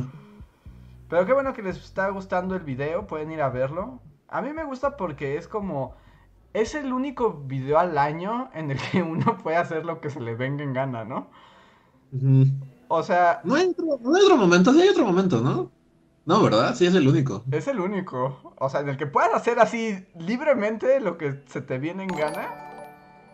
Sí, porque no hay como una investigación o algo así de, de hay que contar algo, ¿no? Es sketch y, y comedia desbocada. Ajá, que yo debo decir que me quedó más largo de lo que esperaba, pero ahorita estoy pensando y cuando lo escribí me sirvió como desfogue. Porque, o sea, como ahorita entre los videos de bully y lo del doctorado, todo lo que escribo tiene que estar con fuentes, de dónde lo saqué, cómo lo digo, por qué lo digo así. Y fue como de al demonio, voy a contar la historia de Benito en su casa y va a pasar lo que yo quiera y, no me importa si tiene sentido o no tiene. y fue como de... Yo solo diré que, que- O sea, que sí, o bueno. Ah, y lo iba a terminar antes, pero terminé así como editando ciertas partes así ya como mu- muy a medianoche del día anterior. Ujú. Hubo un momento en el que estaba haciendo como el remake de El Faro con Lerdo de Tejada y Benito Juárez. Ajá. Y mi cerebro colapsó, es así como, ¿en qué momento mi vida llegó a esto? Así como... ¿Cómo llegué aquí? Esto te dedicas ahora, es un remake del Faro con Sebastián Lerdo de Tejada y Benito Juárez. ¿De dónde Esto un tentáculo animado? Y así como. Como, what? ¿Por qué, ¿Por qué está pasando esto? Así. Mientras que afuera hay una pandemia mortal. así de- Y O sea, si vieras esa imagen, así 10 años antes, esta va a ser tu vida, Luis, en 10 años.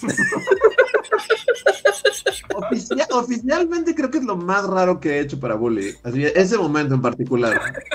O sea, Cuando los dos están gritando hacia el uno al otro. ah, y luego que den vueltas. Y, o sea, y que sí es. es- Y que digan, este nadie tiene piernas. sí. Me gusta, me gusta que, era, que sea lo más raro. O sea. Sí. Y que justo además, ese es el sentido del video en realidad. O sea, como ver algo y decir, ¿qué acabo de ver? O sea, ese era el propósito. Ah.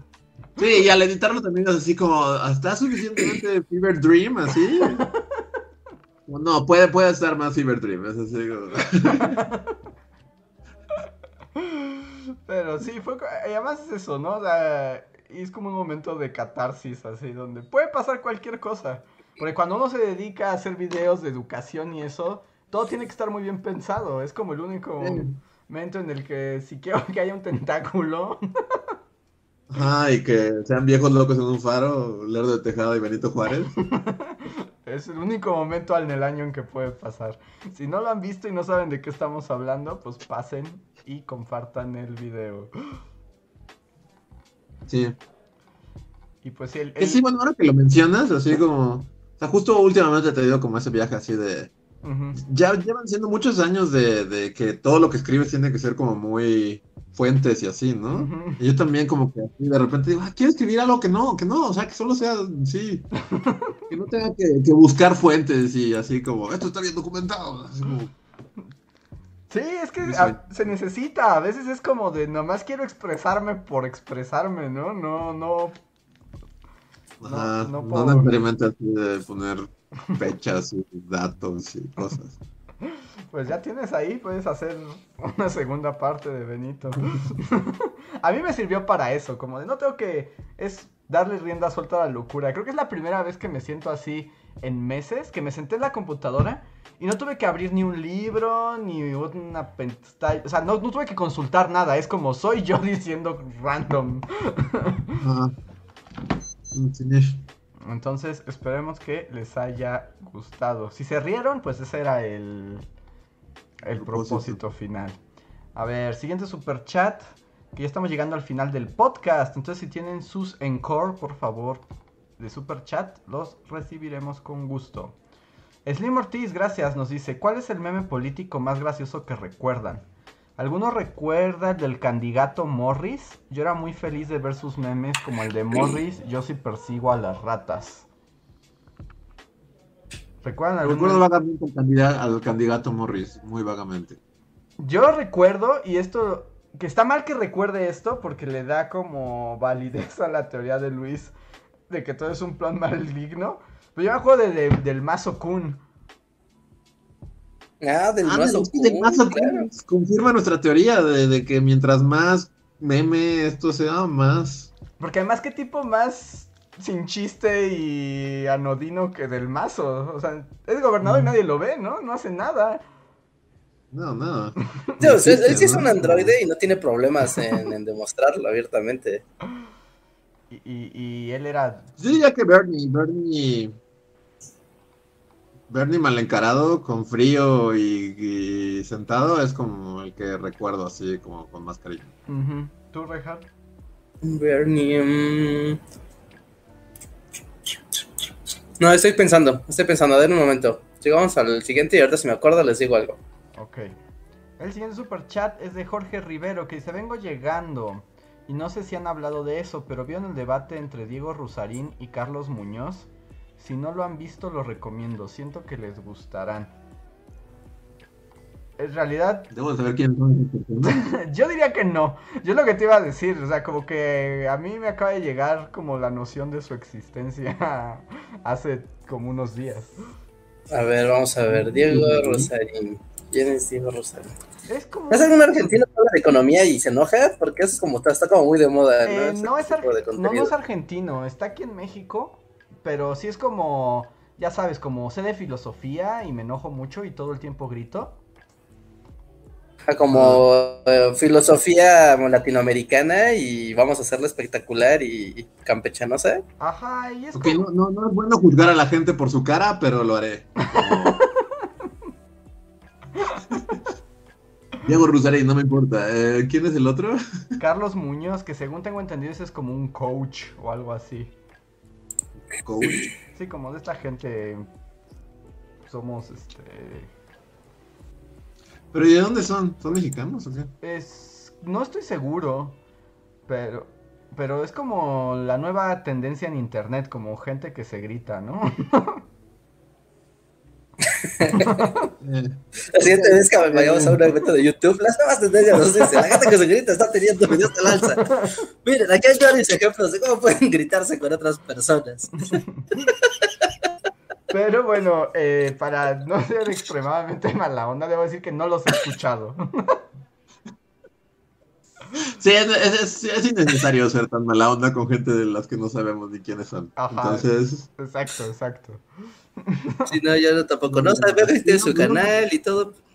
Pero gracias, literal, hace una hora no sabía que existían estas personas. pero gracias Jorge Rivero. Si lo mencionas, igual les doy una revisada y luego ya me enojo y critico con, con conocimiento de causa. Y yo también le grito y entonces me vuelvo tendencia. Que hablando de así de como de así como pe- pequeño colofón de gritar con conocimiento de causa y así, yo debo decir que hoy, contrario a lo que dije justo en el podcast pasado, y lo cual con- confirma que nunca me deben de poner atención, porque un día digo una cosa y luego hago otra. Ajá, Este, hoy vi así The Snyder Cut. no puede ser. ¿Sí caíste? ¿Y qué tal? Tengo seis horas, tengo seis horas que gastar. Y Madoka no, no, no puede posicionarse. Sea, aparte, a, a sabiendas que seguramente ibas a desperdiciar parte de tu vida, minutos que no volverán. Mira, la, la, la, la rentó mi hermano y me dijo, pues la vela gratis, ¿no? O sea, o sea, pues y ya, o sea, hoy caducaba y dije, nah, la voy a poner de fondo, así como, o sea, no le puse toda mi atención, Ajá. estaba haciendo mis cosas y de repente volteaba y Wonder Woman estaba ahí. Y debo decir que no la odié, realmente pasé un buen rato viendo The Snyder Cut. ¿Sí? ¿Está buena? O sea, pero digas que está buena. Está buena, me divertí. Ah, bueno, pues ya es bastante. O sea, no diría que, o sea, no, sí, No, o sea, si te Diría que si la ves por partes y así, eh, realmente no tiene. Porque, bueno, Reinhardt dijo que no la recuerda. Es que yo tampoco recuerdo la original, pero. Pero sí recuerdo que hicieron como. O sea, que la original tenía esta onda rara que claramente sabías como que refilmaron, así, porque. O sea, se veía distinto, así, todos se ven con unas pelucas bien chafas. Ajá. Y ves a Joss Whedon así escribiendo cosas, así de. Hay toda una parte en la que Flash discute de qué es un brunch. Es como, ¿qué es un brunch? No entiendo. Es como comida, pero desayuno. Y es así como eso lo escribió Joss Whedon hace como cinco minutos antes de grabar. Ajá. Y tiene muchas cosas raras y hacen a Flash como nefasto y chistosito y así. Y esta no, esta realmente O sea, tal vez sea que está- me agarré de buen humor y todo, pero no la odié casi nada. O sea, me dio risa, ¿cierto? Como que todos en cámara lenta y que realmente era así como... O sea, hay una parte en la que una hamburguesa cae en cámara lenta Ajá. y ves así, o sea, y ves el, el- ¿cómo se llama? El ajonjolí. Ajá. O sea, un ajonjolí gigante así se acerca a la cámara y dura como 30 segundos de escena. Y es como, Zack Snyder, realmente tenemos que ver esto. Y es como, sí, mira el ajonjolí, véalo, véalo. Porque eso es lo que queremos ver en nuestra película de superhéroes. Pues, pues, Mira, si me preguntas a mí, como película de superhéroes va a cumplir porque al parecer es formas y colores, seis horas. Muchas formas, o sea- muchos colores, va a ser muy lindo de ver. Y la vi con toda la mala hazaña, así de, ay, te voy a odiar película. Y no la odié, o sea, tampoco la vería otra vez ni nada. Y no diría así como, es la mejor película del año. Ha reivindicado a Zack Snyder, pero, pero me divertí. Pero como, por ejemplo, ah. a ver, me dirías, o sea, no la voy a rentar, no la voy a rentar nunca, pero así cuando esté disponible en la tele en dos años, me dirías, vela. O sea, vela si tienes, o sea, si, si puedes tenerla de fondo, así como no, no, tal vez no te tengas toda tu atención en ella. Ajá. Pero es como, como, no sé, es como una buena caricatura de, de, de Justice League, que no, no le pides como mucho, ¿no? O sea, Pero solo le pides que los person no odies cada segundo de los personajes y que no, Ajá. no quieras apuñalarlo en el ojo. Ah, ah, ok. Cuando quieres a- apuñalar a los personajes, ya cuenta como éxito. Sí, es una mala señal ¿no? de la que la película. Sí, no, o sea, si, si no la ves tampoco te pierdes de nada, ¿no? Pero, pero no la odié, no la odié y, y dije, bien. No sé por qué. Película. Yo no dije nada, pero el podcast pasado cuando dijiste que nunca la verías, yo sabía que la ibas a ver. O sea, algo así como me decía dentro de mí. Se me hace que pronto la va a ver. No la iba a ver realmente, o sea, realmente sí fue porque me la pasaron y fue como, ah, pues ya, vamos a ver qué. Y no tuvo mi atención así 100%, o sea, estaba fondeando mientras estaba dibujando y haciendo cosas. Y, eh, está bien. Bueno, pero al menos no Está la mejor que las otras, la de Batman contra Superman y... Es que a mí Batman contra Superman fue la que me rompió para siempre. O sea, yo tenía mucho que no tenía ganas de salirme del cine. Eh, no, no, no es tan horrible. Y eso que dura como No, tres veces más, ¿no? No, dura cuatro horas. O sea, por eso es como, pues sí, tenla de fondo, no, no. Pero sí, hasta ahí mi intervención con Justice League. Está bien. A ver, voy a leer el último super chat ya de la noche, porque ya es bien tarde. De Luis GR, muchas gracias Luis. Dice, saludos bullies, muchas gracias por el aliviane con el podcast. ¿Cuáles fueron sus asignaturas favoritas y las que más odiaron en la escuela? Un abrazo. A ver, pero no sé de qué nivel, supongo que primaria, secundaria o por ahí, ¿no? Yo creo, o así genérico. O a ti, o cualquiera, así está. Pues yo la que odiaba siempre era la educación física. Yo odiaba siempre matemáticas y física. Esas eran así como, no inventes. Cuando llegaban esas clases yo me quería morir. Mm, yo odiaba, en la secundaria tenía taller de electricidad y no sabes cómo odiaba el taller. ¿Y qué Yo también nunca pude usar un cautín, jamás, nunca pude soldar con un cautín. Pero pues tú eres como habilidades full, ¿no, Luis? O sea, Pero con el cautín no, es ¿No? así como... Yo también que, recuerdo que como- por el taller de, de electrotecnia, como no me acuerdo cómo se llamaba. Y no, o sea, no, simplemente no pude. Así, mi trabajo final fue una porquería así con, con grumos de soldadura así de este tamaño, así. Jamás pude usar un cautín, nunca. Hay personas que pueden y personas que no pueden, o sea, es algo que, o sea, es como tener el cabello chino o lacio, no lo eliges, simplemente está ahí. el poder del cautín. O sea, el cautín te elige a ti, no tú al cautín. Sí, sí, sí, el cautín es una cosa que, que supera las habilidades de entrenamiento de un ser humano, simplemente lo tienes o no. ¿Y materias favoritas? Materia favorita, materias favoritas. Mm, Todas que fueran como de redacción o cosas así. A mí me gustaba, por ejemplo, literatura, es- bueno, el español, como todas esas que eran de redacción, historia, y como en la primaria, y así me gustaban las ciencias naturales. Lógica. Las ciencias era naturales. ¿No te gustaban ciencias naturales? ¿Así? Y ver No las recuerdo. ver No recuerdo. diferencias entre reptiles y mamíferos y así. ¿No? Y hacer tu planta, tu planta de frijolitos. No, creo que nunca tuve buenos maestros de esas materias, porque cuando tocaba ver cosas en el microscopio, sí era como de, wow, increíble, vamos a aprender cosas. Y de repente estábamos hablando de esquemas y cosas aburridas. Yo recuerdo, Yo- nunca tuvieron esa clase, esa era luego de química, ¿no? Pero ya como a nivel prepa, justo como que saquen los microscopios y todos sáquense sangre y vean su sangre en el microscopio. Nunca les pasó porque generaba como mucho ruido, ¿no? Bueno, yo me acuerdo que causaba mucho como, oh Dios mío, tenemos que pincharnos los dedos y sacar nuestra sangre. No, creo que en practica esa no. de la sangre. Este. También una vez diseccionamos un ratón y ahí fue cuando dijo, ay, ya no juego, ya va. fue demasiado para mí. Sí, diseccionar un ratón fue como, no, esto es demasiado. Claramente no sería un médico. A mí, eh, por ejemplo, a mí eso no me tocó, como que ya era- yo ya estaba como en esta onda de no vamos a matar animales nomás por disección, o sea, por el conocimiento, hay esquemas. Pero lo que sí era como traigan sus lancetas, se van a sacar una gota de sangre y van a ver ahí sus células en, en el microscopio. Eso era padre. Sí, era padre. Aunque eh, las ciencias duras nunca, o sea, como que nunca se asentaron del todo en mi corazón. Sí, sí, sí, es que así se nota, ¿no? Es que en, en el nivel medio superior es donde sí se nota como ya más ese... Esa diferencia, ¿no? De, chale, no, no me va a gustar esto nunca. ¿No? Ah, sí, a mí me gustaba clase favorita. A mí sí me gustaba educación física. Era como mi momento de recreo, era como de, sí. No, yo no, yo me iba a esconder. Yo odiaba la Cortes, clase y, y odiaba a gente como tú.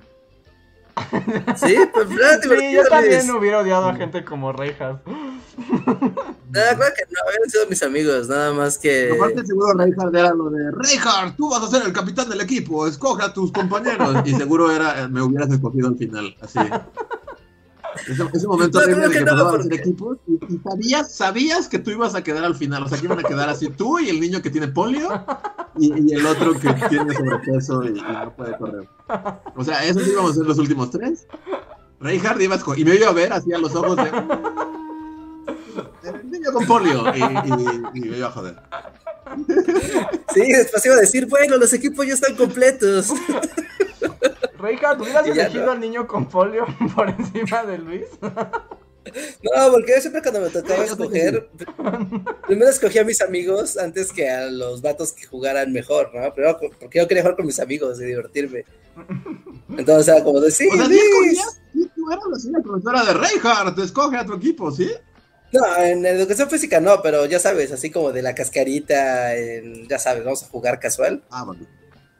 ¿No? De traigo el balón, o alguien, uno de mis amigos trae el balón, así, sí. No, no, en, en, en las clases de educación física a mí me gustaba el, el ejercicio y correr y divertirme y olvidarme de que tenía que aprender cosas y solo me tenía que mover.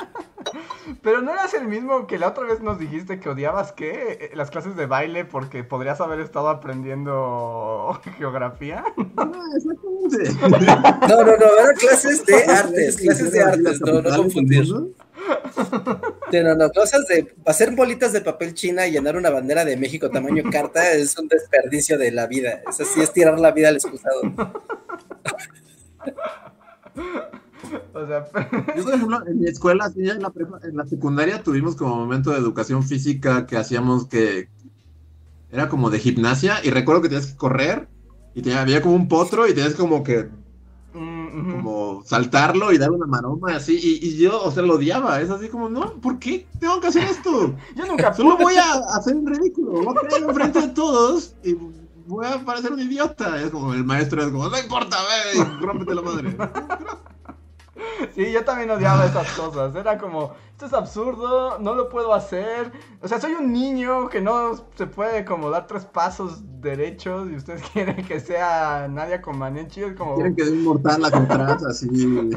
Sí, es que eso sí es un problema. Eso es un ¿Qué problema. va a pasar? Sí, es que ese es su problema, porque si un niño, o sea, afuera de la escuela y así, ¿no? O sea, le gustan los deportes, ¿no? Le gusta ir a jugar y, y no sé, inscribirse a algún deporte, pero porque le gusta, o sea, y llega a la clase de educación física y es como de, ah, qué bien, ¿no? O sea, porque todo es muy fácil, ¿no? Y son cosas que ya haces tú naturalmente porque te gustan o porque te han llamado la atención. Pero si es el pobre niño así de, oye, yo quiero estar aquí con mi Game Boy, yo no tendría por qué ser nadie con Manechi. Exacto, es, es como, yo, yo era así, yo era el niño gordito de la esquina, ¿no? Es como, niño gordito, ahora resulta que eres gimnasta.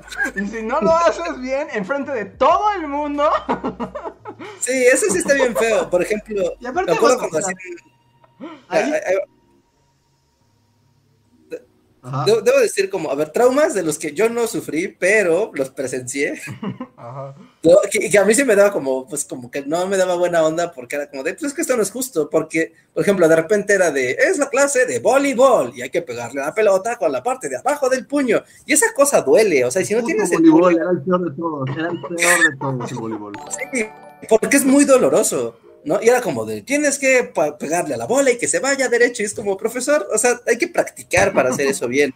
Y un niño con el brazo todo guango, o sea, hasta le va a generar así un aneurisma, ¿no? O sea, no, está, está, no, está, que mal. y, y ahí depende como de escuela en escuela. Yo debo decir que, que en mi secundaria al menos, tuve uno de esos maestros de educación física que, que saben lo que están haciendo. O sea, y, y son crueles. Es como, sé que Luis, el niño gordito y el que tiene polio, no saben hacer nada y, y los voy a joder. Y es así como, Sí. ok, a la primera que, que das una maroma y así y no te sale, como, ok, o vas con él y lo tratas, pero no eran de estos maestros que es como, no, no, no te voy a enseñar nada, como dice Reinhardt, es así como, disfruto verte hacer el ridículo, es así como, Sí, y no me pagan lo suficiente aquí, así que abusaré y te torturaré con cosas que no sabes hacer. Y además Sí. como no te van a enseñar, eso no está padre.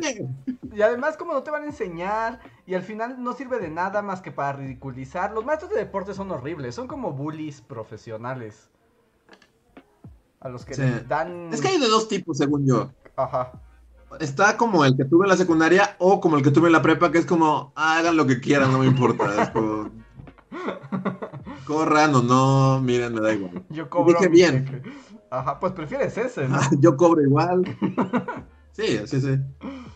Pero Sí, sí, recuerdo que eh, la eh, secundaria era, era era como reconocía a los niños endebles y débiles y en lugar de, como dice Reinhardt, cualquier otro maestro te, te diría, bueno, los niños torpes vengan y les voy a enseñar detenidamente cómo, entre todos, así.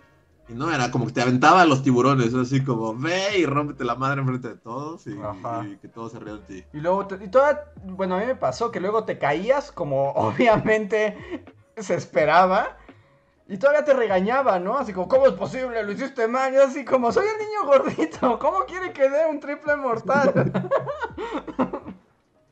Sí, o sea, como de, es que en todas las clases tenían su, o sea, porque era como que cada semestre llevas como un deporte, ¿no? Una disciplina, ¿no? Y casi casi de, ah, pues la de atletismo. Y dices, ah, pues atletismo es correr, ¿no? O sea, va, va, de esto no, no hay fallo, todos sabemos correr.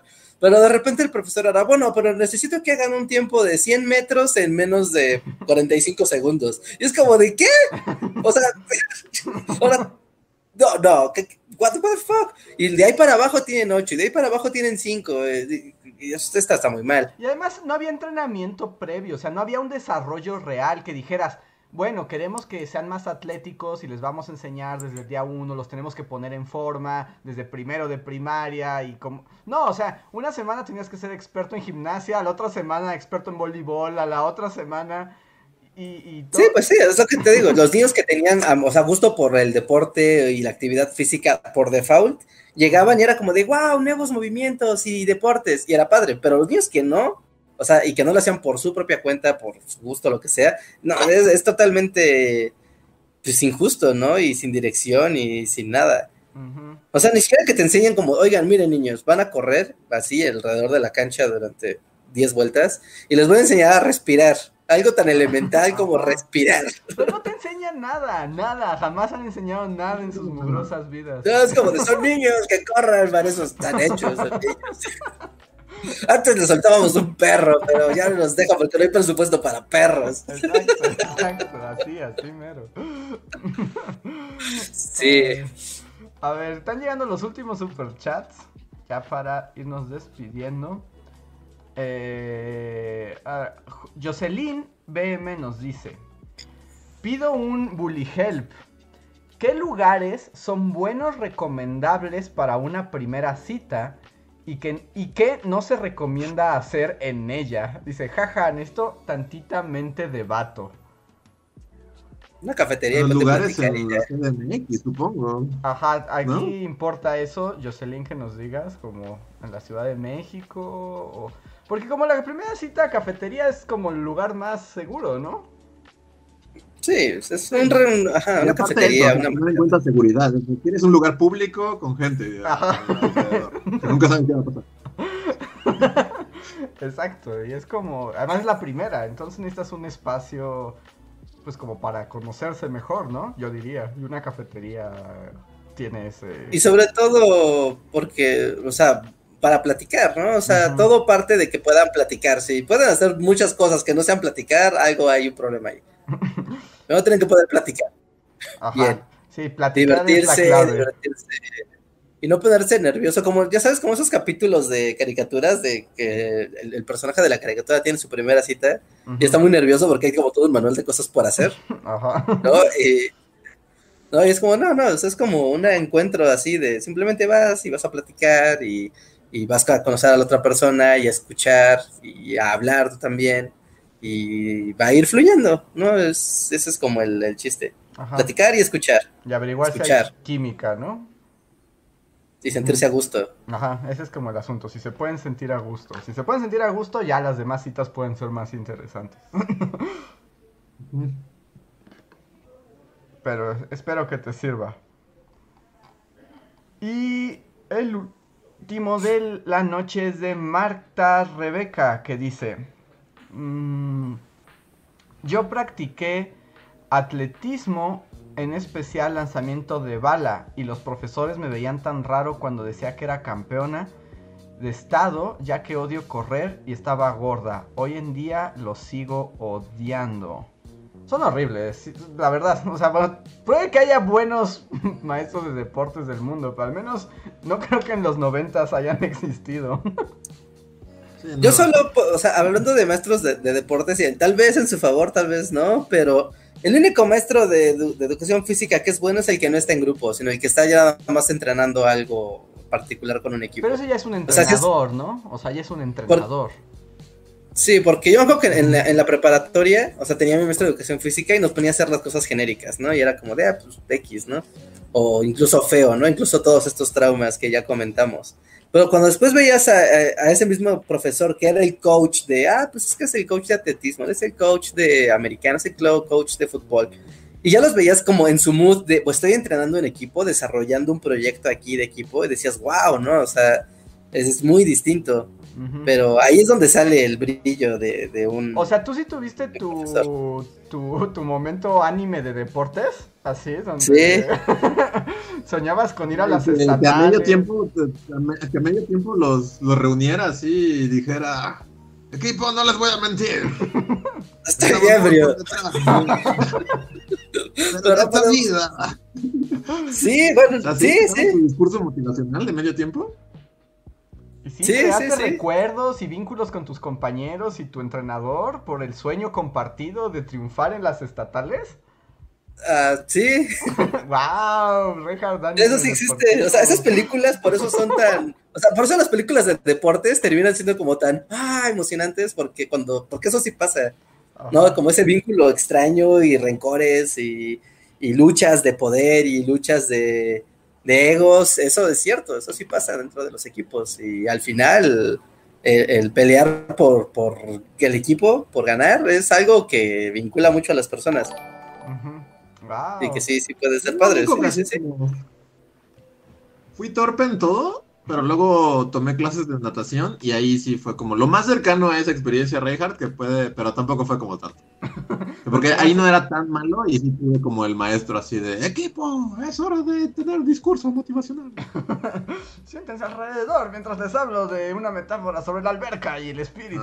Ajá, y después dices, no sé, ¿no? no sé, como la vida. sí.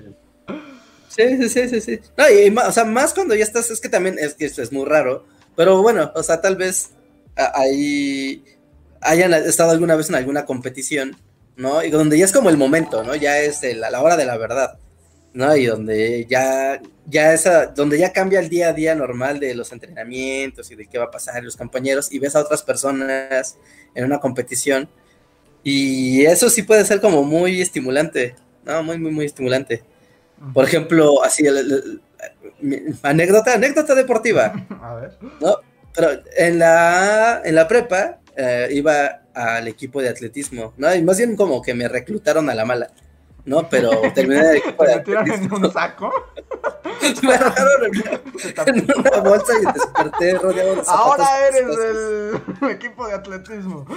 Ahora eres nuestro corredor de 200 metros. Pero, o sea, y así, ¿no? Y a mí me gustaba ir a, ir a entrenar porque la maestra me callaba muy chido y sí me entrenaba y sí, ¿no?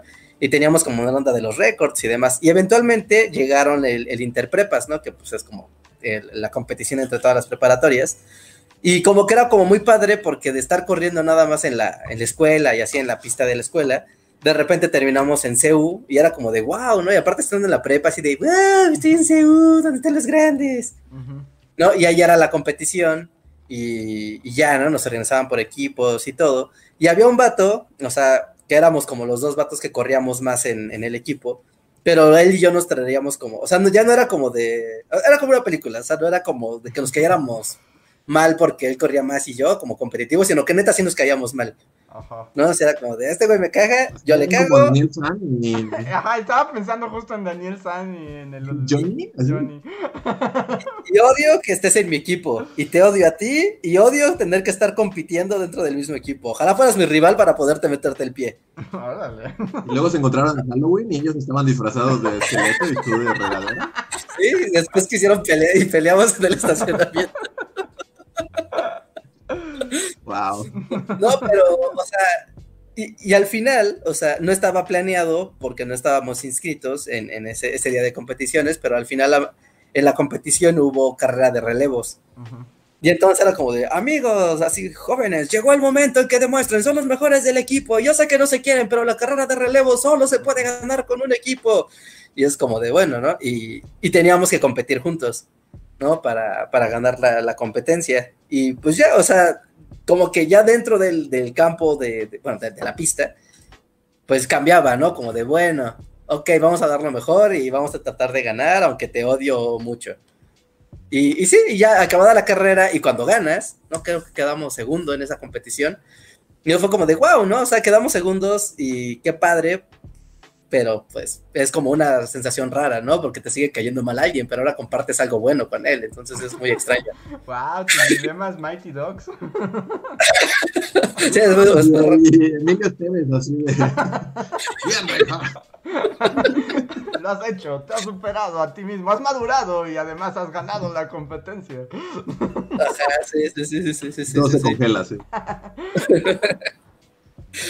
Sí, Mientras no tienes el trofeo, así se congela y empiezas una canción ochentera.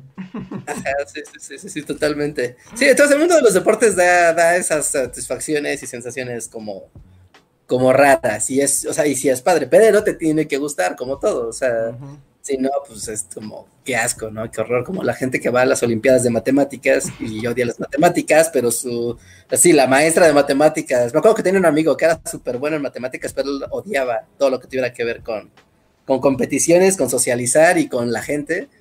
Y literal la maestra lo agarraba y era como, tú eres el representante de la escuela, ahora vas a ir a la Olimpiada de Matemáticas. Y él, pero no quiero, así, literalmente decía, si no vas te repruebo. Entonces... No, pues está muy como cerebrito. Pues vale, ya los últimos superchats porque nos falta todavía el post cotorreo. Eh, son los últimos dos. Uno es de Víctor Moncayo. Gracias, Víctor, que dice: Con todo respeto, no sé qué es peor si pedirles consejos de citas o pláticas deportivas. Lo siento, yo no me pediría consejo a mí tampoco. Pues así. Eso es bien. Haces bien. Y Tecnodeus. Creo que estamos de acuerdo todos. y Tecnodeus Blas, gracias Tecnodeus, nos dice: Mi maestra de cívica y ética jugaba con nuestras mentes. Yo que era súper introvertido ñoño, me ponía en un equipo con una chica que vandalizaba la escuela y hacía análisis grafológico de los grafitis. wow, pues es, Wow. ya es como maestra como pavloviana, ¿no? Es así como van a ser mis cuyos. Y bueno, con eso... Muy lle- breakfast club. Ándale, está muy Breakfast Club, sí, sí, sí, sí. Y, No la cafetería bailan y descubren que no son tan diferentes entre sí. Que por dentro sí se parecen, tienen algo en común. Por dentro todos sufren igual. Bueno, y cuando llegamos al final, muchas gracias gente por una noche más de acompañarnos. Recuerden, tenemos video nuevo de Benito en su cuarentena que pueden ver. Recuerden también darle like a este video, a seguir como nuestras redes sociales. Y no sé qué me falta decir, Reinhardt. Ah, sí, eh, chequen la descripción del video porque ahí tenemos el podcast en Spotify y en iTunes tenemos la liga a Amazon. Eh, no sé si alguien de los que estaba en Estados Unidos ya pudo conseguir el libro vía Amazon Estados Unidos o vía Penguin Random House, o la página oficial de la editorial. No, ahí sí pasen el, el tip, porque tengo entendido que sí se podía enviar para allá, pero no hay confirmación de, de alguien que haya estado desde Estados Unidos, así que si lo tienen, díganos. Am, tenemos, tenemos, tenemos el video de la semana. No se pierdan el video de Benito. Véanlo mucho, quieranlo mucho, compártanlo mucho. Y, mm, y pues ya creo que no tenemos anuncios particulares en esta ocasión. Ok, pues entonces recuerden que si son miembros del canal tenemos unos minutitos más de post cotorreo, así que vamos a pasar los créditos y no se vayan. Muchas gracias a todos, les mandamos un saludo, somos los Bully Magnets y nos vemos para la próxima. Otro. Nos vemos. Síguenos en Facebook, Twitter y YouTube con el usuario Bully Magnets. También suscríbete a nuestro podcast en iTunes y en la app de Mixler para tener lo más nuevo de nuestros contenidos siempre a la mano. Deja tus comentarios, suscríbete, compártenos con tus amigos y recuerda, Bully Magnets, donde la historia en verdad es divertida.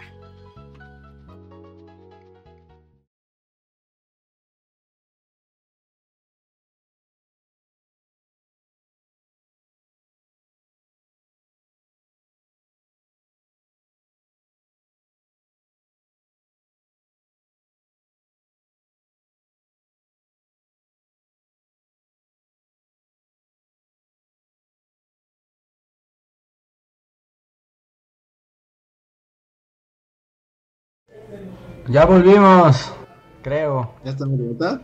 Ya estamos de vuelta. Hola, hola. Sí, ya están los miembros. Hola. Dice José Antonio. Yo, yo diría salir a mi perro como contenido extra. Ay, sí, yo ya me cansé, me duele el brazo. ya saben que me quejo frente a los miembros del canal. Ya siento el brazo así como... como- Ay, Dusty está muy peludito, ¿no? Sí, ya está demasiado peludo. ¿Por qué se para tan derechito? ¿No? No, o sea, lo estoy cargando, pero es como, o sea, no hace nada. Podría solo estar aquí, así. Es que es como un... Quiero ver. Es un perrocito de peluche, ¿no? Sí, es totalmente es un oso de peluche, sí. O sea, sí puedes así. Yo lo hice así, O sea, en- ya venía así de fábrica. O sea, ¿crees que con otro dueño podría ser así como colmillo blanco y defenderte de una jauría y de un oso? No. Tal vez. Pero aquí solo se volvió así un peluche. Lo único que requieren de mí es que es ser abrazado, entonces solo haré eso. Pues está bien, ¿no? Que disfrute una vida cómoda y llena de felicidad y abrazos. Sí, ¿no? A veces me pongo, sí. Aparte no sé qué fue antes de su vida, pero no creo que haya sufrido mucho en las calles y estuvo en las calles. Pero dices que tiempo. era cachorro o no se sabe.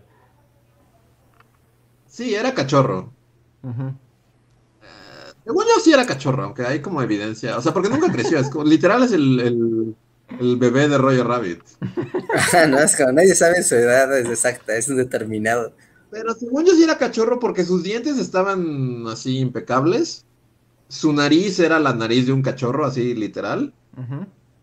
Y orinaba como cachorro, o sea, porque tardan en, en subir Sí. la pata, ¿no? Sí.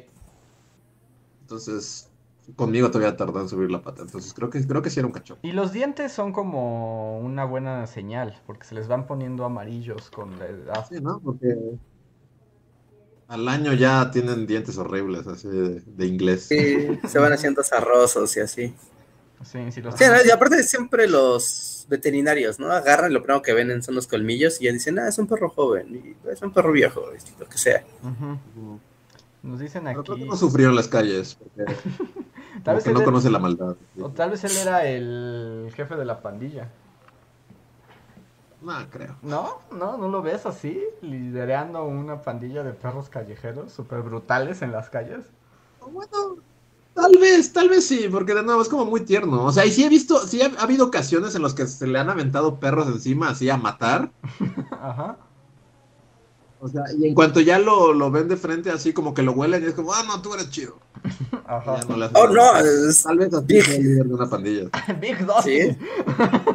¿es Big D. Es, no, es Big D, no, disculpe, señor. Sí, No sabía quién estaba vez, oliendo. Dice aquí la gente, dicen los miembros, Mirmelau dice que valió la pena ser miembro para ver a Dusty VIP. Y que Tecnodeus Blast Aunque sí dice, estaba con cara y Tecnodeus Blast dice que sí es el OnlyFans de Dusty. Sí, es sexual. raro un OnlyFans de un perro. pero Pero Sí, hay, no. hay muchas cosas No raras un OnlyFans de dos. en este mundo. Un OnlyFans donde está el perro simplemente oliendo cosas random, así un pollo rostizado, una flor, basura, una, un motor. Pero bueno, no quiero, no quiero llevar este como post cotorreo a terrenos sórdidos, pero no, OnlyFans no son co- solo cosas sexosas y ya. Sí, Puedes hacer un OnlyFans en los que huelas un pastel. Sí, no, en teoría puedes ser de lo que sea, en teoría. O sea, en teoría tú puedes hacer lo que quieras en el OnlyFans, pero pues obviamente la gente no va a OnlyFans a ver repostería, ¿no? No lo sé. Según yo Sí. era como solo prostitución time y whatever. O sea, sí, pero no es, o sea, sí, pero no es exclusivo. Y estoy seguro que fue una idea que se salió de, de control el, OnlyFans. no, no, no. Esta- esta en sí, yo creo que sí fue como, no, sí. ¿Crees ¿Sí que el, creador de OnlyFans tenía el sueño de que la gente iba a, a hacer repostería? No mames. Así como, ah, sí, es como el Patreon, pero acá más, más cercano a tu comunidad. O sea, porque Patreon no es eso, ¿no? Y también tienes un feed exclusivo y así, O y sea, no se volvió pero, porno. Pero porque las reglas de Patreon tampoco permiten eso. Y más bien el OnlyFans es como de traigan todo el porno que quieran. No, sí. No, claro que sí, Patreon sí permite ese tipo de contenido. ¿Sí? Claro que sí, sí, sí, sí, permite contenido para adultos, así explícito y todo. No, o sea, no hay, no es diferente. Pues entonces la diferencia es que es en versión aplicación, ¿no? ¿O cómo ¿no? funciona? Yo creo que como que el público encontró, como que ese nicho allá encontró como de queremos estar acá nosotros, como, como no mezclar todo y tener como el nicho de, de- No, hombre, ¿no? O sea, se llama OnlyFans, es como... Así fue concebido, ¿no? Así fue tu génesis, es como... Sí, yo también creo que se hizo para eso. Yo creo que... Sí, pero mira, fíjense, aquí está la, la- la- en, en Wikipedia está el nacimiento de OnlyFans y dice que, que no, o sea que inicialmente pues, simplemente era para. Así para que compartieras tus manualidades. para artistas de redes sociales y permitir hacer como, pues sí, como un Patreon, pasar, nada más que está muy enfocado a que sea solo foto y video, no, no que sea todo como Patreon, que tiene Es que no, texto, Yo tampoco creo ni media palabra de lo que dices ese ¿no? señor. No le creen nada a Leonid Rapinsky. Además, ¿de dónde es? ¿Es ruso? no. No, es británico. No, yo no le creo Mm. nada, nadita. Sí, sí, sí, soy escéptico con Ricardo Naya y su... Sí. Sí. Por, Voy a ser escéptico con, por consistencia.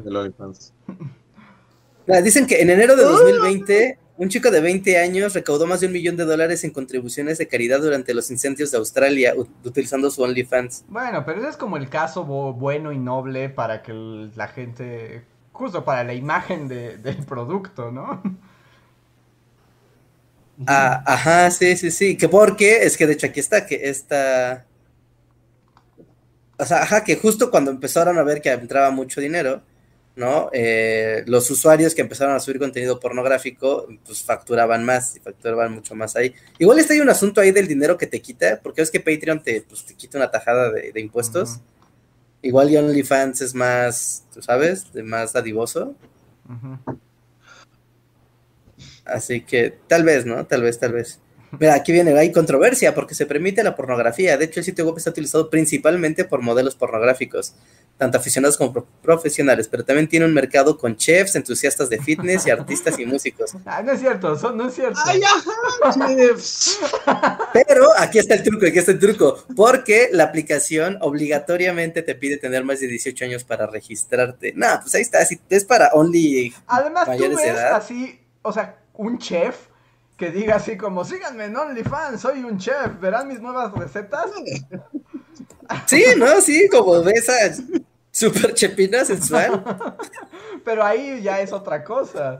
O sea, pues estoy hablando de alguien, una chepina sí. real, así. Sí, el chef Oropesa acá haciendo, no, no, son unos tamalotes que no saben, estos estos son los OnlyFans, No, no lo creo. son los de hoja de plátano. Basta.